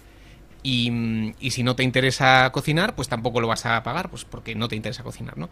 Y además es, un poco caro. O sea, es, mm, es mucho más caro que comprar, hacer la compra. Entonces, bueno, todo eso se juntó y Blue Apron eh, le fue bastante mal. El asunto es que en Alemania hay, hay la líder mundial de esto, es HelloFresh, y, mm, y curiosamente es una empresa que es rentable, tiene EBITDA positivo, ha ido creciendo 6-7 años. Es verdad que el COVID le ha ayudado bastante, pero ya era eh, EBITDA positivo y era eh, perfectamente rentable antes de, de esto, ¿no? Entonces, em, es una categoría que aunque hay un... digamos, eh, todo el mundo tiene un sesgo muy negativo, realmente ha demostrado que funciona. Y, mm, y vale, es verdad que tiene un churn alto y la gente prueba el servicio y se quita y tal, pero realmente eh, HelloFresh ha conseguido mm, que eso, el delivery de recetas y de platos a casa funcione. Además tiene una cadena eh, de distribución muy integrada y va directo al, al supplier y es un servicio de suscripción con marcas propias, etcétera, ¿no? Entonces es, bastante interesante. Entonces, esa es como la, la pata que han hecho hasta ahora. Y ahora llega la nueva vuelta que es hacer las compras a casa. Que nadie ha conseguido cuadrar muy bien. O sea, digo, Amazon hace e-commerce, pero la compra de frescos, la compra de comida, eh, todo el mundo no, no, no consigue hacerlo rentablemente, etcétera. Y ahora HelloFresh quiere pivotar a eso utilizando, pues, partiendo de los delivery kits y, y hacer eso. Entonces, ese es un mercado potencial enorme. Es, es eh, vamos, brutal que nadie ha conseguido que nadie ha conseguido hacer. Y, lo que veo interesante es que los eh, incumbentes o los supermercados normales, claro, están haciendo las compras eh, desde eh, online, pero cada producto que compra desde ahí y no compra desde la tienda, el, margen bruto es, es peor. O sea, es como si Zara vende un jersey en online o en la tienda, es muy, o sea, si lo vende online es, es malo, porque, o sea, si la tienda tiene mucho más margen y si es online el margen es menor. Entonces, ca- cada, cada cosa que no sea incremental que vendas online te, te quita el margen y tienes un eh, apalancamiento operativo muy negativo en, tu, en tus establecimientos físicos. Entonces, pasa que los incumbentes tienen unos activos que realmente son un lastre. Y por lo tanto, una, un, digamos, un actor puramente mm, online, puramente de distribución, tiene ventaja sobre mm, los clásicos. Ah, eh, claro, entonces, además de esto, al ser un segmento tan, tan atractivo, hay otros que están intentando mm, eh, atacarlo, como Delivery Hero y, mm, y bueno, en China eh, Meituan, etcétera, y, DoorDash especialmente. Entonces, esto va a ser una batalla muy grande de quién se lleva las compras Pero lo que veo de HelloFresh es que tiene una suscripción, los demás no, no tienen una suscripción. Eh, es verdad que DoorDash sí tiene, pero bueno, en general no es, no es habitual tener una suscripción.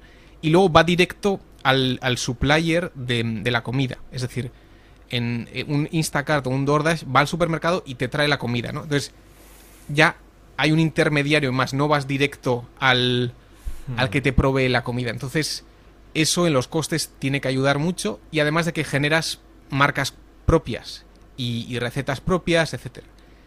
Em, entonces, bueno, en HelloFresh a nivel mundial crea diferentes marcas, diferentes.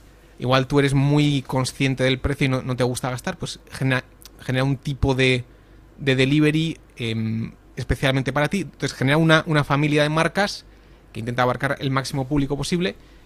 Y, bueno, por las cosas que he dicho, o sea, los incumbentes eh, tienen un problema por los activos que tienen. Los de delivery de restaurantes no están verticalmente integrados. Entonces, bueno, creo que HelloFresh tiene una oportunidad y está a una valoración bastante más barata que, mm, que los de delivery. Entonces, creo que, que el hype no ha venido a esta categoría todavía y va a venir porque tiene características muy similares al, delivery de, restaurantes y mm, HelloFresh lo, lo puede hacer bien.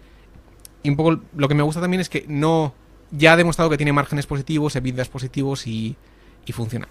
Lo que me da miedo es que si unos trimestres pues el crecimiento para y los problemas que decíamos de Blue Apron de, de oye, tu público objetivo es que mm, no tienes, ¿no? Porque la gente eh, que le gusta cocinar pues ya va a comprar o ya, ya has abarcado todo tu nicho, pues bueno, eh, eso da bastante miedo porque, mm, porque bueno, si no consiguen pivotar a las compras, eh, te quedas en los delivery kits y, mm, y no consigues crecer más.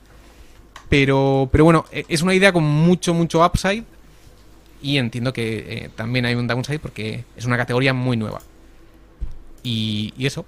Eh, no he contratado, o sea, en, en España está Food, Food in the Box, que me gustaría probarlo. Eh, Y Huetaca, código ¿qué- fobia. cómo- cómo- cómo? Huetaca. Huetaca, no, es, es otra empresa también de lo mismo, sí.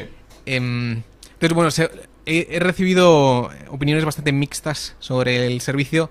Todavía no está pulido al máximo, pero creo que durante los siguientes años va a conseguir mejorar y, y abarcar a más público. Vale. Una es- pregunta. eh, ¿qué, qué precio tiene la suscripción y qué recurrencia? O sea, tú puedes decir, por ejemplo, que cada sábado venga el, el kit a casa o puedes, puedes tú seleccionar la- los días que quieras. Sí, que tres quieras. veces a la semana, o cuatro, o uno, o... O sea, hay una suscripción, pero luego tú eliges la frecuencia. Vale. Y, y más o Mm. menos por, por mil, o sea, por, por unidad, cada comida, cada kit. Creo que es algo por ¿Cuánto es, 5 más o menos, euros por por persona? o así. Claro, no, no es barato, no es barato. Vale, vale. Tienen varias Pero- modalidades, además, ¿no? O sea, varias marcas. Dentro Sí, de- varias marcas, entonces es, es diferente, ¿no? Em, aún así, también en el coste de la comida es un poco engañoso porque ir al supermercado también cuesta, em, se, se echa, se tira, se echa a perder mucha comida, eso con HelloFresh no ocurre porque ya te viene todo hecho. Entonces, bueno, el coste sí que es un poco engañoso, pero sigue siendo caro. Sí. Yo, yo tengo una pregunta, o sea, lo que hacen ellos es eh, mandarte los, los ingredientes, el kit con la receta. Realmente, al- a la larga, supongo que esto lo tendrán planteado, no sé si, si, si, no lo, si no lo tienen pensado así, porque puedes hacer dos cosas. O puedes intentar integrar un sistema como de Shadow Kitchens para tú directamente darle más valor a, ese producto, que el, el problema eh, cuando hablamos de esto de las recetas de los ingredientes es que al final sigues contando con que tu cliente tiene que tener el tiempo necesario para poder cocinar. Directamente lo que podrías hacer es cocinarlo tú. Y ahora mismo sí que veo que es solamente una pelea por ser lo más eficiente posible a nivel logístico, sobre todo. Y es un desafío bastante, bastante grande. O sea, HelloFresh tiene una ventaja logística. Sí. En- Entiendo que sí, por lo que decías del, del supplier, pero lo, lo quiero entender. Sí, sí, sí. em, en, en principio van, van directo a, a los proveedores y de hecho eh, lo- los paquetes y tal te lo hace el, el propio proveedor, o sea que sí. Y, y- y lo que has dicho de, mm, de preparar la comida, ahora están preparando platos que solo tienes que calentar. Entonces están ya rozando con el delivery de restaurantes. Está rozando. Mm. A mí el, el, modelo de negocio, el modelo de negocio me gusta precisamente por esa integración vertical que prácticamente van de proveedor a cliente. No, no hay inter, el, el, intermediario son ellos. Uh -huh. Por esa parte me gusta. Eh, lo que tengo, lo que me mosquea, porque le, le, eché un ojo a la empresa, creo que no reportan el churn, ¿verdad, Carlos? No, si no me equivoco. No. Es que si no lo reportan, para mí es un dato. O sea, si tienes un churn bajo, lo reportas, presumes de él. Si no lo, si no lo publicas, es un dato malo para mí a narices. Entonces busqué así información y tal y hablan de que el sector en general que tiene un churn brutal, o sea, pero brutal, que a los seis meses el 80% de los usuarios se ha dado de baja o ya son usuarios inactivos. Me preocupa ese modelo de negocio por eso. El resto me parece atractivo, pero no sé si a nivel de consumidor final, si creas ese hábito de me voy a suscribir durante un año a esto. Leí también que salieron de algún país, creo que fue Francia, porque en agosto se iba todo Dios de vacaciones, cancelaba la suscripción y no la volvían a dar de alta. Entonces, me parece que ese gasto en marketing mmm, va a ser eterno. Porque no sé, no sé en qué, a qué inversor le leí hace poco. Una de las preguntas que le, hace, que le suele hacer al management es si reduces tu gasto de marketing a cero, seguirías creciendo. Entonces, yo creo que esa es la clave de la inversión en HelloFresh. Que no la sé responder, ¿eh? yo no la sé responder. Mm. No sé qué opinas, Carlos. No, bueno, yo, yo creo que si paran de invertir no, no crecen. Pero la cosa también es la, dirección del, churn, ¿no? Si, ahora están es lo que es la categoría y el producto tiene que mejorar, pero si poco a poco consiguen pues eh, tener un mejor producto, es probable que el churn eh, mejore. Pero sí, ahora mismo se les cae. Yo, la verdad que, a mí me, gusta mucho, sí que pues le diría el tema del coste de adquisición de clientes, si tiene el churn tan, tan alto, pero lo que veo, por ejemplo, estoy mirando ahora y tiene un margen bruto, por ejemplo, del 65%, ¿no? Entonces, más o menos, haciendo números mmm, así a grosso modo, podríamos decir que al consumidor, o sea que el consumidor está pagando un 50% más de lo que le costaría eso en el supermercado. Entonces, la pregunta es, eh, claro, porque me imagino que el coste de, de, de, de los productos de HelloFresh es, es, es más alto. Uh -huh. Entonces, que en un supermercado. Entonces, ese 50% más que está pagando el cliente, eh, el valor de, te, de, que te lo traigan a casa y que esté todo, todo bien preparado, eh, lo cubre. Mm, tengo dudas. Tengo dudas y, y y bueno, y cuando si vienen más, más competi competidores y hay, hay presión por, por el precio y tal, pues mmm, no sé, lo, veo un poco arriesgado. Y luego el tema de los supermercados, yo lo veo más fácil que, que tú, que tú lo has visto, porque, porque sí que han tenido dificultades hasta ahora y no se han, no se han adaptado muy bien al e-commerce, pero por ejemplo, no sé, Mercadona te trae eh, toda, toda la tu carro de la compra solo por 6 euros de, que te cobra un extra del, del transporte, ¿no? Entonces, mmm, ¿por qué no va a poder poner un, un, un, un kit de estos, un, algo ya preparado, que, que, bueno, que ya tiene cosas solo para meter en el microondas, ¿no? Pero no sé, yo no lo veo tan, tan difícil. Cuando todas las, las, los supermercados se adapten bien a la compra online, el añadir esta funcionalidad de algo ya preparado. Pero, pero esto sería lo único que lo único que diría. La verdad que, a mí me gusta y, y, le veo le veo potencial. Sí, sí. Hmm. Yo, yo, a nivel competencia, justo lo que, lo que comentaba ahora Sergio, también lo creo así, pero hay una empresa que yo sí que estuve mirando que era Whole Foods, la miré hace tiempo y me pareció muy interesante la adquisición que hizo Amazon. Es cierto que Amazon con el Amazon Fresh no ha tenido... Eh, no ha tenido mucho éxito, pero tenemos que asumir que en términos logísticos debe ser el que está más cerca de, de, poder dar esa solución de la última milla y por la cercanía que tiene directamente con Whole Foods, con todos los proveedores que trabajan ellos, una auténtica barbaridad en cuanto a productos frescos. ¿Tú dirías que son los que están más cerca de, de dar con esa solución? Um, no lo sé. O sea, me refiero, me refiero si, si HelloFresh es la que está más cerca. O si está más cerca Amazon, por ejemplo. A ver, no, no. Ahora mismo no lo ha cuadrado. O sea, Amazon no tiene un producto que que sea rentable y que lo haya conseguido cuadrar, ¿no? Hmm. Quizás si lo intentan y si ponen el foco y si lo consiguen, pues sí, ¿no? Pero no sé quién está más cerca, pero, pero creo que puede tener sentido que, que HelloFresh exista. O sea, que eh, o sea, entiendo que tú tienes un Prime y con esa suscripción te pueden meter cosas, pero entiendo que también haya un, un player externo. Simplemente. Mm. Sí, geográficamente sobre todo. O sea, Amazon donde tiene esa ventaja, lo que, lo que habla de Whole Foods es sobre todo en Estados Unidos. Por ejemplo, aunque Amazon eh, Fresh creo que sí coopera también en Berlín, pues imagino que ahí es donde tendrá bastante... Se podrán sacar conclusiones de cómo compite con HelloFresh. Ahí HelloFresh, si tiene más a mano los proveedores locales, pues obviamente puede dar mejor servicio. O sea que Sí, sí. es Perfecto. Eh, pues si queréis paso a la mía, ya por, por cerrar esta ronda de empresas. Y, y bueno, mi, mi empresa seguramente no la conozcáis, es una empresa bastante exótica que se llama Facebook. Eh, no sé si os sonará, la habéis escuchado alguna vez, pero. Facebook. pero bueno, eh, Facebook. No, eh, no. sé, igual igual vuestros abuelos la han utilizado alguna vez y le llaman Facebook. Mi madre le llama Facebook. A lo mejor, a lo mejor Yo creo sí- que sé, vale. creo que sé cuál dices. Es la, es la del CEO que tiene cara de alien. Esa, esa, esa, esa. Ah, ya sé cuál es. Bueno, pues eh, me gustaría traer una microcap australiana, pero es que realmente me cuesta encontrar una inversión que, que tenga una mejor relación rentabilidad-riesgo, ¿no? Eh, no creo que, que- que tengamos aquí eh, una multibagger, pero sí que creo que, el riesgo es bastante limitado, ¿no? Entonces, bueno, por hacer un repaso, eh, Facebook ahora ya se ha convertido en una especie de holding de empresas como la red social Facebook, Instagram, WhatsApp, Messenger y, y Oculus. Entonces, son empresas que todos conocemos y, y bueno, eso reconozco que a mí, por ejemplo, me ha jugado en contra.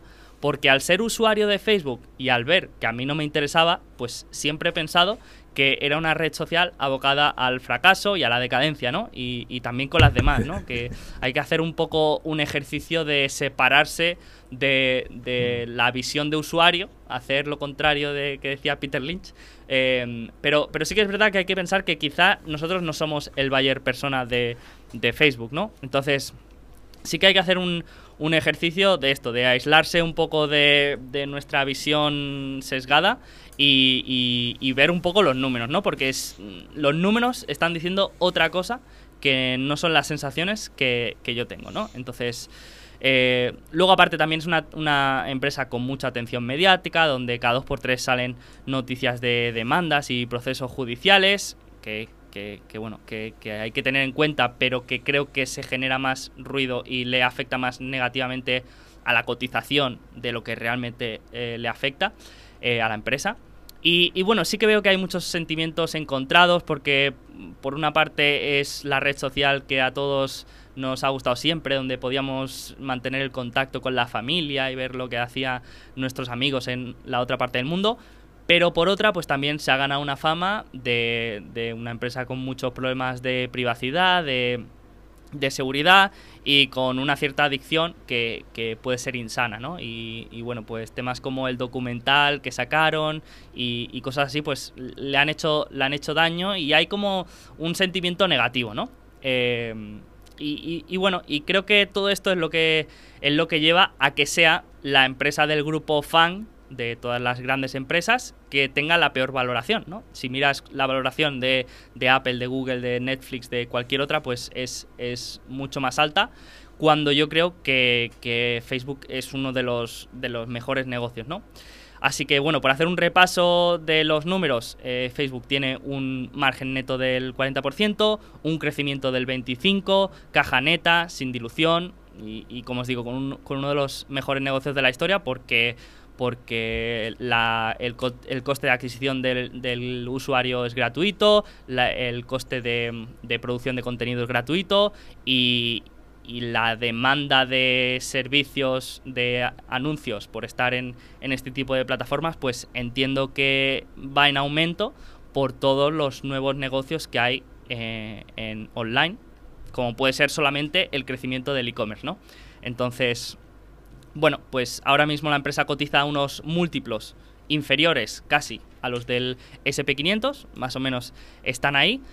Y, y bueno, y creo que, que se le están echando en cara todos los problemas y todos los riesgos que tiene, que los tiene, pero no se está teniendo en cuenta la opcionalidad ni el recorrido que puede tener para crecer, ¿no? A través de pues nuevas fuentes de ingresos en Facebook, que ahora he visto que hace poco em, pusieron como en YouTube, que podías em, crear una suscripción con algún creador. El pago de, mm, en Instagram, la monetización de WhatsApp, eh, el segmento de, realidad virtual con Oculus. Bueno, creo que tiene muchos segmentos que, mm, con mucho potencial y mucho recorrido de crecimiento. Sí que es verdad que Facebook la red social Facebook es quizá la vaca lechera ahora mismo, la que está más en, en, fase de madurez y que pues no espero un gran crecimiento, pero aún así, yo, yo sería inversor de, Facebook, aunque no fuera una empresa de hipercrecimiento, ¿no? Y, luego aparte sí que tiene otros segmentos en, en crecimiento. Entonces, a mí lo que me sorprende es que en los últimos años todo lo que huele a e-commerce ha tenido un comportamiento espectacular y en cambio Facebook, que es una especie de autopista de peaje por la que tienen que pasar todos los e-commerce, que eh, es la es casi su coste de adquisición porque es en muchas empresas y muchas tiendas online es la única manera que tienen de, conseguir a sus clientes pues Facebook mm, ha tenido un comportamiento casi plano no entonces a mí me sorprende no y, y yo aquí veo una analogía mm, muy interesante entre Facebook ahora y Apple hace tres años, ¿no? Apple hace tres años también estaba en un momento así que no, se sabía dónde iba, la cotización también estaba muy deprimida y, desde entonces hasta hoy, pues Apple lo ha hecho muy bien, eh, eh, pues es una empresa que, no, que parecía que no tenía recorrido, que estaba estancada, de repente empieza a salir, empieza a sacar cosas interesantes de toda la inversión que se ha hecho en I+.D., que esa inversión en I+.D es la que se está haciendo en Facebook, que parece que, no lleva a ningún lado, pero que ahí se están creando cosas que no sabemos. Es un poco como el Other Bets de Google. De ahí pueden salir muchas cosas que yo estoy seguro que, cosas interesantes van a salir. Y empieza este juego de recompra de acciones y, de hacer un uso inteligente de la caja, ¿no? Y eso el inversor pues lo agradece y, y bueno, no espero el mismo el mismo resultado que Apple de multiplicar por 3, pero, pero mm, sí que en tres años me cuesta ver que valga menos de, de 500 dólares, ¿no? Por ejemplo. Eh, entonces, mm, sí que, mm, como os digo, no es una multibagger, pero si tengo que elegir entre, entre tener caja o Facebook, pues elijo Facebook. Y si tengo que elegir entre eh, comprar el índice del SP500 o, el, o Facebook, pues elijo Facebook. Y, y entonces sí que creo que... No sé si estamos en una burbuja o no, no creo que estemos en una burbuja, pero sí que podemos estar de acuerdo en que hay ciertos sectores mucho más con mucha más atención y más favorecidos y con valoraciones más exigidas eh, eh, sí. Y, y bueno yo creo que todas estas ganancias que se están haciendo en estas empresas de hipercrecimiento llega un punto en que un árbol no puede crecer hasta el infinito y esos inversores pues van a buscar una empresa más resiliente, más segura, que, crezca, pero que, no sé, que, sea rentable y que tenga caja, neta, ¿no? Entonces creo que, le va a ir bien a, Facebook por ahí. Eh, lo único malo, pues eh, que la carta de adquisición de nuevos competidores ya no la tiene. O sea, ya no puede adquirir otra empresa así eh, grande, mm, le va a costar por lo menos, mm, por el tema de, monopolio que tanto se le ha acusado. Eh, luego, que históricamente han sido muy malos en tema de ejecución de, la mayoría de iniciativas. Yo creo que, es un poco como Twitter, ¿no? Que tienen este, este estado ya de ser eh, tan elefantes que, llegan tarde a todo. Eh, eh, es que cuando, cuando algo se pone de moda, eh, Facebook llega a los tres años, igual que, Twitter, que dices, bueno, ¿cómo puede ser, no? A nosotros yo creo que, que, es algo curioso, ¿no? Porque dices, joder, una empresa con tanta capacidad de inversión, con tantos, los mejores ingenieros, con todo, y llega otra empresa pequeña, subvencionada con, con, con cuatro tíos de Silicon Valley y, y lo peta, ¿no? Y, joder, eh, cuesta un poco de, asimilar, porque dices, ¿cómo puede ser que os pasen la mano por la cara así, ¿no? Y tenéis a, las mejores mentes y, a todo. Pero yo creo que en algún momento, pues, pues tienen que, hacer alguna jugada inteligente, ¿no? Entonces, bueno, por una parte es eso, que, tanto Twitter como Facebook en ese aspecto son elefantes que les cuesta mucho moverse y que todo lo que, como ahora Clubhouse, se ha puesto de moda y ha ganado tracción, ahora están empezando a decir que lo van a, a implementar, bueno, creo que, van un poco tarde, ¿no? Y luego lo otro malo que no me gusta es que cada vez yo hago un seguimiento semanal de los movimientos de insiders y, y veo pues las empresas que más compras han tenido y la que más ventas han tenido. Y siempre, cada semana, la empresa que más ventas ha tenido de insiders es Facebook. Que Mark Zuckerberg está vendiendo cada semana, haciendo clink, clink, clink, clink. Y eso, pues, pues nunca gusta, ¿no? Pero, pero bueno, por lo demás, veo ahí una, una inversión con una rentabilidad de riesgo, pues, pues muy atractiva. Así que, bueno, eh, comentar lo que queráis. Eh, a ver, lo que, lo que comentabas sobre. Sobre igual la, la Bueno, el tema de llegar tarde, ¿vale? Porque sí que es cierto, a mí me gusta ver mucho eso en las empresas, el tema de cómo de vagos son o cómo de autocomplacientes son una vez ya llegan a cierto tamaño y hay que entender y hay que ser justos con Facebook porque yo creo que su pelea no es la de intentar adelantarse a TikTok en, en, en base a lo que son esas plataformas las personas que quieren competir contra Facebook sí que tienen que dar ese primer paso de intentar hacer como una, una llamada a la, a la, sociedad, porque al final lo que hay por detrás de, de, la mayoría de negocios de Facebook es interacción social, que es algo esencial en el ser humano. Por lo menos Facebook ya tiene eso, ya tiene a todos los usuarios ahí dentro. Para Facebook es mucho más fácil y es más interesante centrarse ya en los usuarios que tienen y no quizás en hacia dónde va un poco la tendencia o la moda de cómo comunicarse o, o, cuál va a ser la nueva, la nueva plataforma de moda. Porque al final esos son ajustes que ellos pueden ir haciendo perfectamente, aunque Reels y todo eso, pues al final no se lleven ellos el bombazo, por lo menos sí que te va protegiendo, por así decirlo, de que ciertos usuarios no se acaban yendo a las otras plataformas. Y ya con lo que tienen de esa tremenda base de usuarios, mi pregunta de verdad es, ¿qué pasa con WhatsApp? ¿Qué pasa con WhatsApp? Aún, aún seguimos esperando. Aún bueno. seguimos esperando. Es, eh, eh, eso es un poco, ¿ves? Si por ejemplo hablamos de esto, yo entiendo que no, que no tengan... O sea, está bien que TikTok pueda llegarles por delante y, y que les pasen la mano o Clubhouse, pero WhatsApp... Pues a, a, mí, si te digo la verdad, no me importa tanto que moneticen WhatsApp como que pierda engagement Facebook. O sea, yo la métrica que veo, yo soy inversor de Facebook y lo primero que veo eh, cuando presentan resultados es el engagement que hay en Facebook. Porque el, el, día que vea que ese engagement baja, que la gente está más tiempo en, en otras aplicaciones, ahí es cuando digo, eh, vale, esto no me está gustando. Que todavía no moneticen WhatsApp o tal, bueno, mm, obviamente me gustaría que, que, que se pudieran hacer pagos y, y, todo. Y de hecho ya, ya se pueden hacer, eh, me parece, en India. En India mm. ya, han, ya, han, empezado y ahí WhatsApp es, es la pues la, la, la, app de mensajería que todo el mundo utiliza. Que esa es otra, que aquí miramos un poco los números de, de Europa y de América y tal, y bueno, no son muy atractivos, pero en países como India, pues es Facebook es la red social. No, no Instagram ni eh, Facebook y WhatsApp. Entonces, mm. a mí me interesa sobre todo eso de eh, el engagement. El engagement más que la monetización. Pero sí, sí. Adri, a ti, te, a ti te va a costar porque sé que eres muy bullish en Facebook. Bueno, también, es decir, no, no es perfecta la compañía. O sea, la asignación de capital en cuanto a, a devolver capital a, a los accionistas es horrible. O sea, el último trimestre han diluido más de lo que han recomprado. O sea, eso es una vergüenza sobre todo considerando que yo creo que las acciones estaban infravaloradas a lo largo de 2020, pues se tiraron media, medio año por debajo de 200 dólares o así.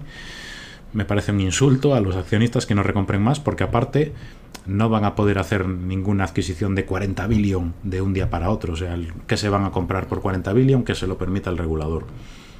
La inversión más grande que hicieron fue lo de Reliance en, en India, lo de entrar con las lo de integrar WhatsApp con las aplicaciones de Geomart y demás, que me parece que es una opcionalidad increíble en e-commerce.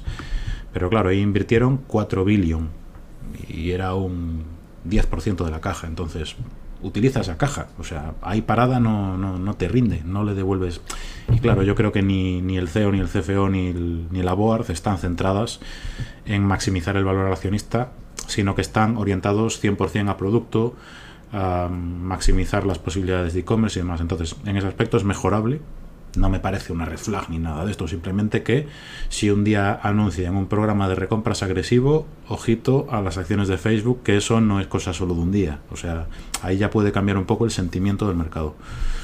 Me parece que también tienen una opcionalidad increíble en, en Virtual Reality, o sea, son los mejores posicionados, ya tienen los Oculus Quest 2, que solo encuentro eh, opiniones positivas de ellas no sé hasta qué punto los consumidores mm, se considerarán y usarán eso dos meses o si lo usarán dos años. Eso sí que lo desconozco, pero desde luego son los mejores posicionados. Si el VR tira para adelante, eso es un pelotazo para Facebook. Ya tienen una store, ya, está ya se está monetizando. Entonces ahí mm, ya tienen los dos pies casi metidos en The Number One. Em, sobre la innovación y demás, pues hombre, mm, yo eh, coincido un poco con, con André, es decir, no tienen que copiar exactamente a TikTok al día siguiente. Lo que tienes es que cuidar tu base de usuarios y lo que tú decías, Sergio, de aumentar el engagement. Si mantienes el engagement, los usuarios no se van a ir, no vas a aumentar el churn. Eh, con, yo que sé, con la intención de Reels, yo creo que es esa, no es atraer a, la masa de usuarios de TikTok a Instagram, es que los de Instagram no tengan la necesidad de irse a TikTok porque tienen ahí algo similar, puede ser peor, pero bueno, tengo aquí la tontería esta de los vídeos cortos, ya no me instalo TikTok porque con Instagram ya tengo suficiente. Yo lo veo así. Después habrá que ir viendo los números, a ver si, a ver cuántos minutos usan Reels y demás, a ver, a ver qué pistas nos van dando. Y bueno, es eso. Yo lo veo con bastante opcionalidad y, es que cotiza por múltiplos debajo del mercado. Tú decías, Sergio, creo que a los mismos múltiplos cotiza por debajo de los múltiplos del SP500. O sea, me parece insultante al nivel que cotiza Facebook. Pero bueno, igual es como las del tabaco, que se tiran décadas a perocho. Pues bueno, pues ahí el, mercado es soberano y valora Facebook a lo, a lo que lo valora. Hmm. En cuanto a esto de la caja, yo sí que no sé una cosa, pero si, si te preocupa el engagement y tal, tú seguro que los dos sabéis lo que es, y incluso Carlos también lo, sabrá, que creo que también se habrá mirado Facebook. Em, Facebook Horizon, que está muy relacionado con, con, la parte de Oculus, que es como el mundo virtual este que quieren construir. Eso, por ejemplo, sí que es una buena innovación que... Mm, TikTok, no te puede venir alguien de noche a la mañana a competir con eso porque necesitan todo el expertise que tienen ya por detrás Facebook en, en VR gracias a Oculus y ahí sí que tengo yo la duda, porque no soy tan experto en, en, realidad virtual, en si la intención que tienen ellos de verdad es dirigir gran parte de ese, de ese casco que están construyendo quizás al mantenimiento de ese tipo de entorno. Un entorno de realidad virtual en el que sí que es bastante más costoso manejar a muchísima gente conectándose. Y quizás ese sí que es el siguiente punto para el que pueden llegar a hacer algo con ese CAS, pero si, yo, yo si no, yo tampoco entiendo qué están haciendo a nivel de asignación de capital. Incluso como lo de WhatsApp. Es que lo de WhatsApp, vale, o sea, es una muy buena adquisición y todo, pero como tal, si no lo monetizas es dinero perdido igualmente. Por muy buena adquisición que haya sido. Tienes que convertir eso en, en, valor para el accionista. Y no lo están ya tienen el WhatsApp Business desde hace un año o dos, que las empresas tienen que pagar un X por un volumen de mensajes para enviar a clientes y tal. Yo creo que en WhatsApp ya están haciendo cosas. Pues no sé, veremos en unos años cómo de importante es esa monetización. Yo creo que ahora mismo es casi casi insignificante, pero bueno, sí que ya están dando, ya han dado pasos hace un año o dos en, esa dirección, veremos. Pero sí que también prefería, preferiría que hubiese sido antes, pero bueno, oye, ahí está. La base de usuarios ya, lo, ya la tienes, que es lo importante. Yo un poco por y lo de André y lo de WhatsApp, es que nos han metido un gol. Un, a mí me ha metido un gol desde 2018 con WhatsApp, que vamos, o sea, eh, llevamos diciendo que se van a implementar cosas que. Yo también lo entiendo porque WhatsApp es como la aplicación más sencilla posible, ¿no? Eh, la aplicación que en todo móvil puede estar, que, o sea, todo lo que simplemente sea fácil, sencillo, pero vamos, eh, están tardando mucho y no, no puede ser. y un poco para que se entienda o sea, ¿por qué el mercado valora tan barato a Facebook? Es porque no le ve valor terminal. Es decir, si valoras a 25 veces beneficios, pues la empresa te tiene que durar 10, 15 años creciendo y tal, y te tiene que durar. Entonces no ve que va a durar tanto la empresa. Em, y un poco no piensa que no va a durar porque Discord, por ejemplo, en tres meses eh, despega. Eh, Clubhouse en un mes despega. Y tu, tu red, esa red magnífica, efecto red, eh, es que se crea en un mes. Eh, entonces, eh, que hay que entender por qué, por qué las valoraciones están, están donde están. Y eso, pero, pero veo co- coles muy, muy, muy interesantes. Y, y me gustó también la última adquisición, que fue de un billion pequeña, de Customer, así, que era un- una herramienta de CRM que, que van a implementar en, en WhatsApp o así. Entonces, es interesante que las adquisi- as- adquisiciones quizás no van a ser de cara al público, es decir, no va a no va a comprar TikTok, pero sí que va a comprar herramientas que a los publicistas les pueda ayudar. Y, bueno, si ayudas a los publicistas, pues em, tu precio por anuncio puede subir, etcétera. Entonces, bueno, eh, una empresa muy interesante con muchos coles, pero mm, tiene que hacer cosas para justificar su valor terminal. Y WhatsApp sería eh, muy bueno monetizarlo porque yo creo que el mercado sí que piensa que WhatsApp tiene mucho valor terminal. Sí, totalmente de acuerdo. Genial. Pues si os parece, cerramos esta parte de las empresas. Me han gustado mucho. Tenemos que, se lo comenté el otro día a Carlos, que tenemos que hacer una especie de cartera con todas las empresas que, que, que vayamos comentando, a ver si batimos al, al mercado. Yo creo que sí, ¿eh? Yo creo que, que hay valor ahí. A ver, ¿quién es el De primero momento- que descubre una bancarrota o así, no? El- la primera bancarrota. ¿quién? Sí, sí, sí, sí. Igual yo me he quedado cerca con lo del Ipsin, ¿eh? Ya con lo que me ha dicho Adrián. Bueno, bueno, algo, algo tendremos que hacer y que la que mejor salga cada año, pues le tendremos que invitar a cenar o algo así. Hay que, hay que pensar algo así. Yo si queréis, al que, al que comente la empresa que mejor lo haga cada año, Alfa Positivo le, le paga una cena en Madrid cuando, cuando quedemos. Venga, va. Me comprometo Vale. aquí en público. Venga, genial. Pues pasamos a comentar los objetivos que comentamos el último episodio, que me los he apuntado aquí para, para no olvidarme. Entonces, Andrei, te comento a ti primero, te los comento así rápido y tú me dices si sí, si no, creo que, si... creo si que me medias. acuerdo. Me acuerdo de todos y tengo, tengo respuestas. Vale. El primero era eh, tema de organización y productividad, es decir, mejorar la eficiencia y ser capaz de llegar a todo. ¿Eso cómo ha ido? Mal por el tema del. eh, de, de delegar cosas, pero en cuanto a organización, la verdad que bastante mejor. Y sobre todo en, en la última parte de estos últimos tres meses, muchísimo mejor. Al principio, bastante mal, la verdad. Vale. Y otro era el de ejercicio y salud. Sí. A ver, creo que ahí también está. No sé si lo has puesto separado el tema de dormir. Dormir sí, pero ejercicio y alimentación. No, he caído. He caído. Igual tengo que, tengo que comprar HelloFresh o Wetaka o algo de, de ese estilo para que me ayude un poco. Porque ha sido sobre todo por tiempo. Vale, vale, vale. Y también habías comentado algo de pasar más tiempo con, con la novia, ¿puede ser? Claro, indirectamente, como no he tenido tiempo tampoco para ni para comer, pues imagínate, y para hacer ejercicio, pues he podido pasar tiempo con ella, pero no ha sido tiempo de calidad y como me gustaría. Bueno, bueno, estás, estás construyendo un imperio, ¿se entiende? Voy a-. Voy, voy a tomar medidas. Voy a tomar medidas, ¿eh? Vale. bueno, objetivos para el trimestre que viene. ¿Qué nos ponemos? Ahí está, la medida. O sea, ¿cómo lo quiero solucionar? Al final ha sido todo indirectamente por el problema, por el problema que he tenido sobre todo de delegar. A ver, también es cierto que he tenido una carga de trabajo muy considerable, pero la podría haber eh, reducido bastante con, con delegar. Yo creo que simplemente poniéndome ese objetivo, las otras se van a acabar solucionando indirectamente. Sobre todo delegar y organizar mejor mis tiempos. Con esto que comentaba antes de la gestión de personas, de tener reuniones, porque al final la organización en la que estamos ahora, pues intervienen muchas personas y pues, pues hay muchas a las que con las que hablo en el día a día y al final pues eso te quita mucho tiempo y las reuniones y todo. Entonces yo diría que eso es tanto delegar más como tener una mejor organización de esas reuniones y de cómo de cómo tratar a la gente, de esa gestión de equipo. Perfecto. Y eso complementarlo igual, si consigo hacerlo en este trimestre, que espero, me, me va a hacer falta sí o sí formarme sobre, sobre el tema de, de gestión de equipo. Pero también me gustaría formarme bastante más en tema de toma de decisiones a partir de, análisis de datos o directamente algo de data analysis o si no gestión deportiva. Eso, si no es en este trimestre, al siguiente voy a intentar sacar hueco para empezar a formarme de eso. No sé si con un curso, un máster y eso no, no, no voy a poder tener el tiempo, pero igual un curso, poder hacer cosas a, mi ritmo y centrarme en ello, lo tengo que hacer sí o sí. Ne- necesitas un coach de estos motivadores que hay en Instagram.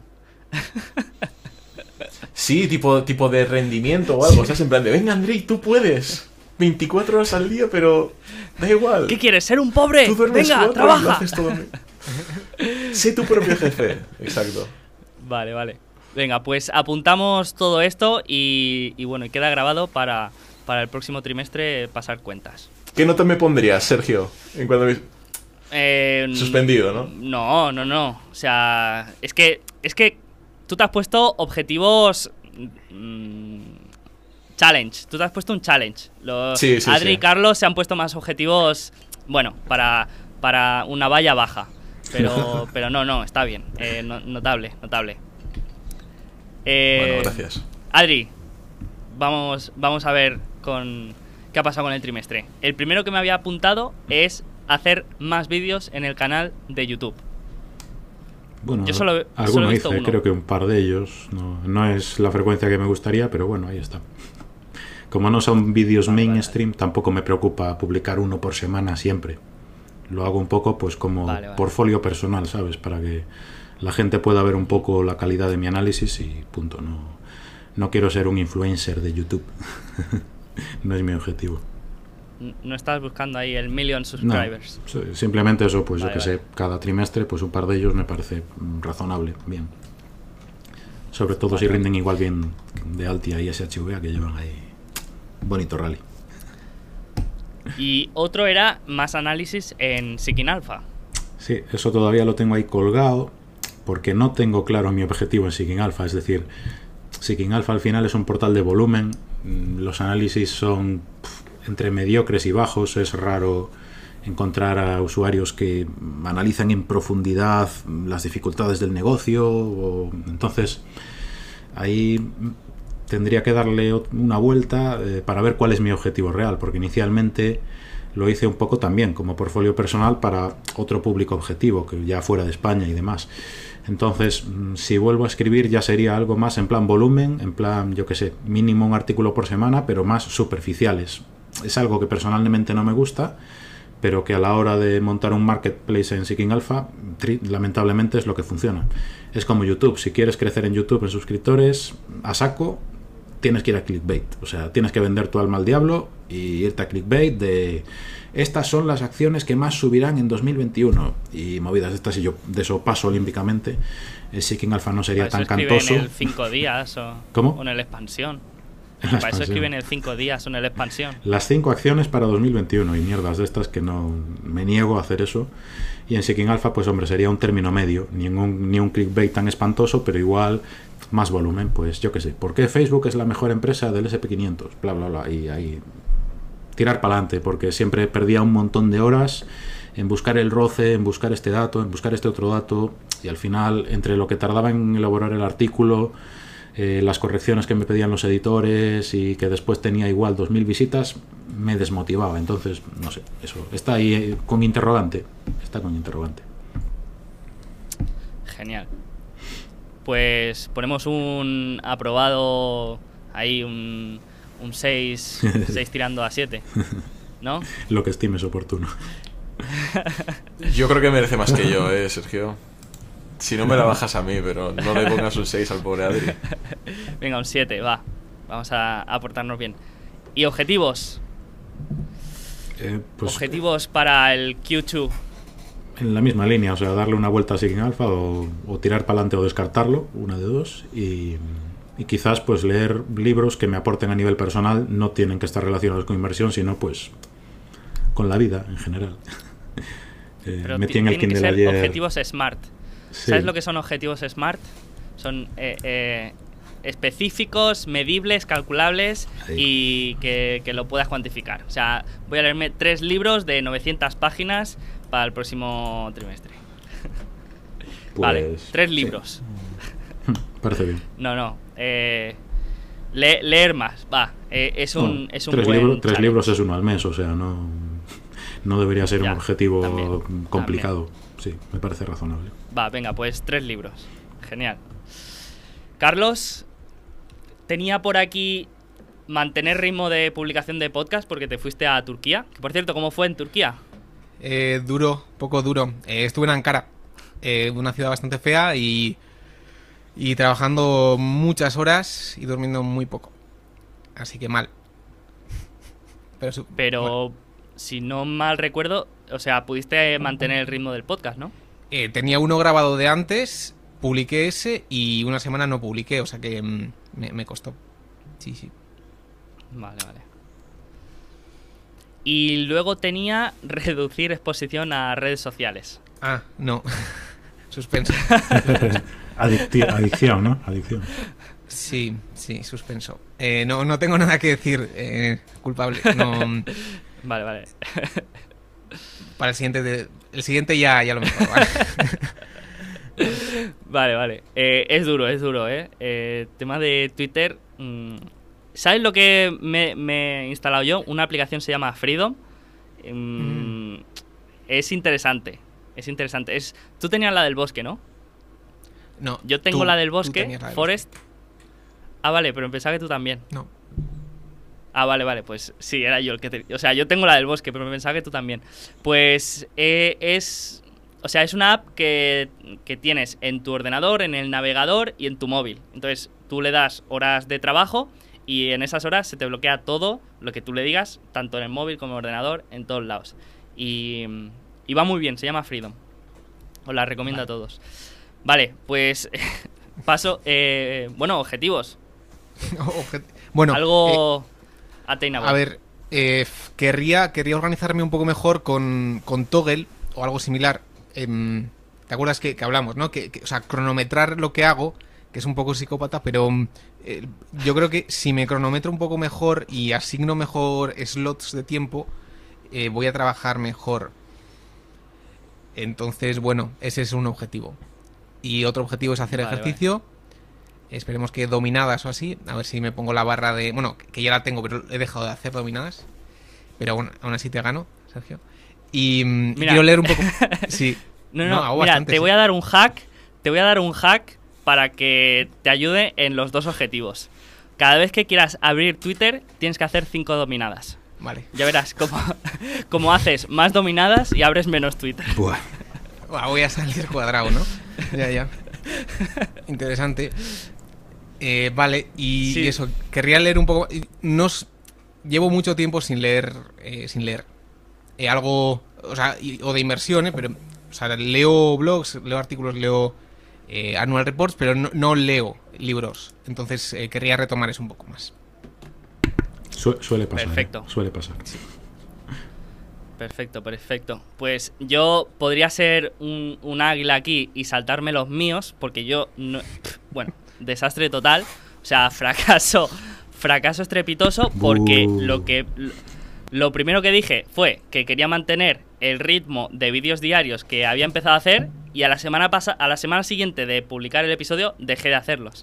Entonces, eh, fracaso estrepitoso, pero de esos que me alegro de, de, de no haber cumplido porque, porque bueno, si, si ves que algo no funciona y, y no sé, y no, no, no tiene tracción y a, y a ti tampoco te es cómodo y le dedicas un montón de horas a algo que tampoco ni aporta valor a nadie ni, ni nada, pues, pues mejor cortarlo, ¿no? Entonces, eh, la verdad que he hecho bien de, de cortarlo porque, porque, bueno, quiero hacer otras cosas que, que sí que igual me cuesten el mismo trabajo, pero que, que creen más valor, ¿no? Entonces, esa parte, eh, fracaso estrepitoso, pero, pero em, estoy contento de haber fracasado, por llamarlo de alguna manera.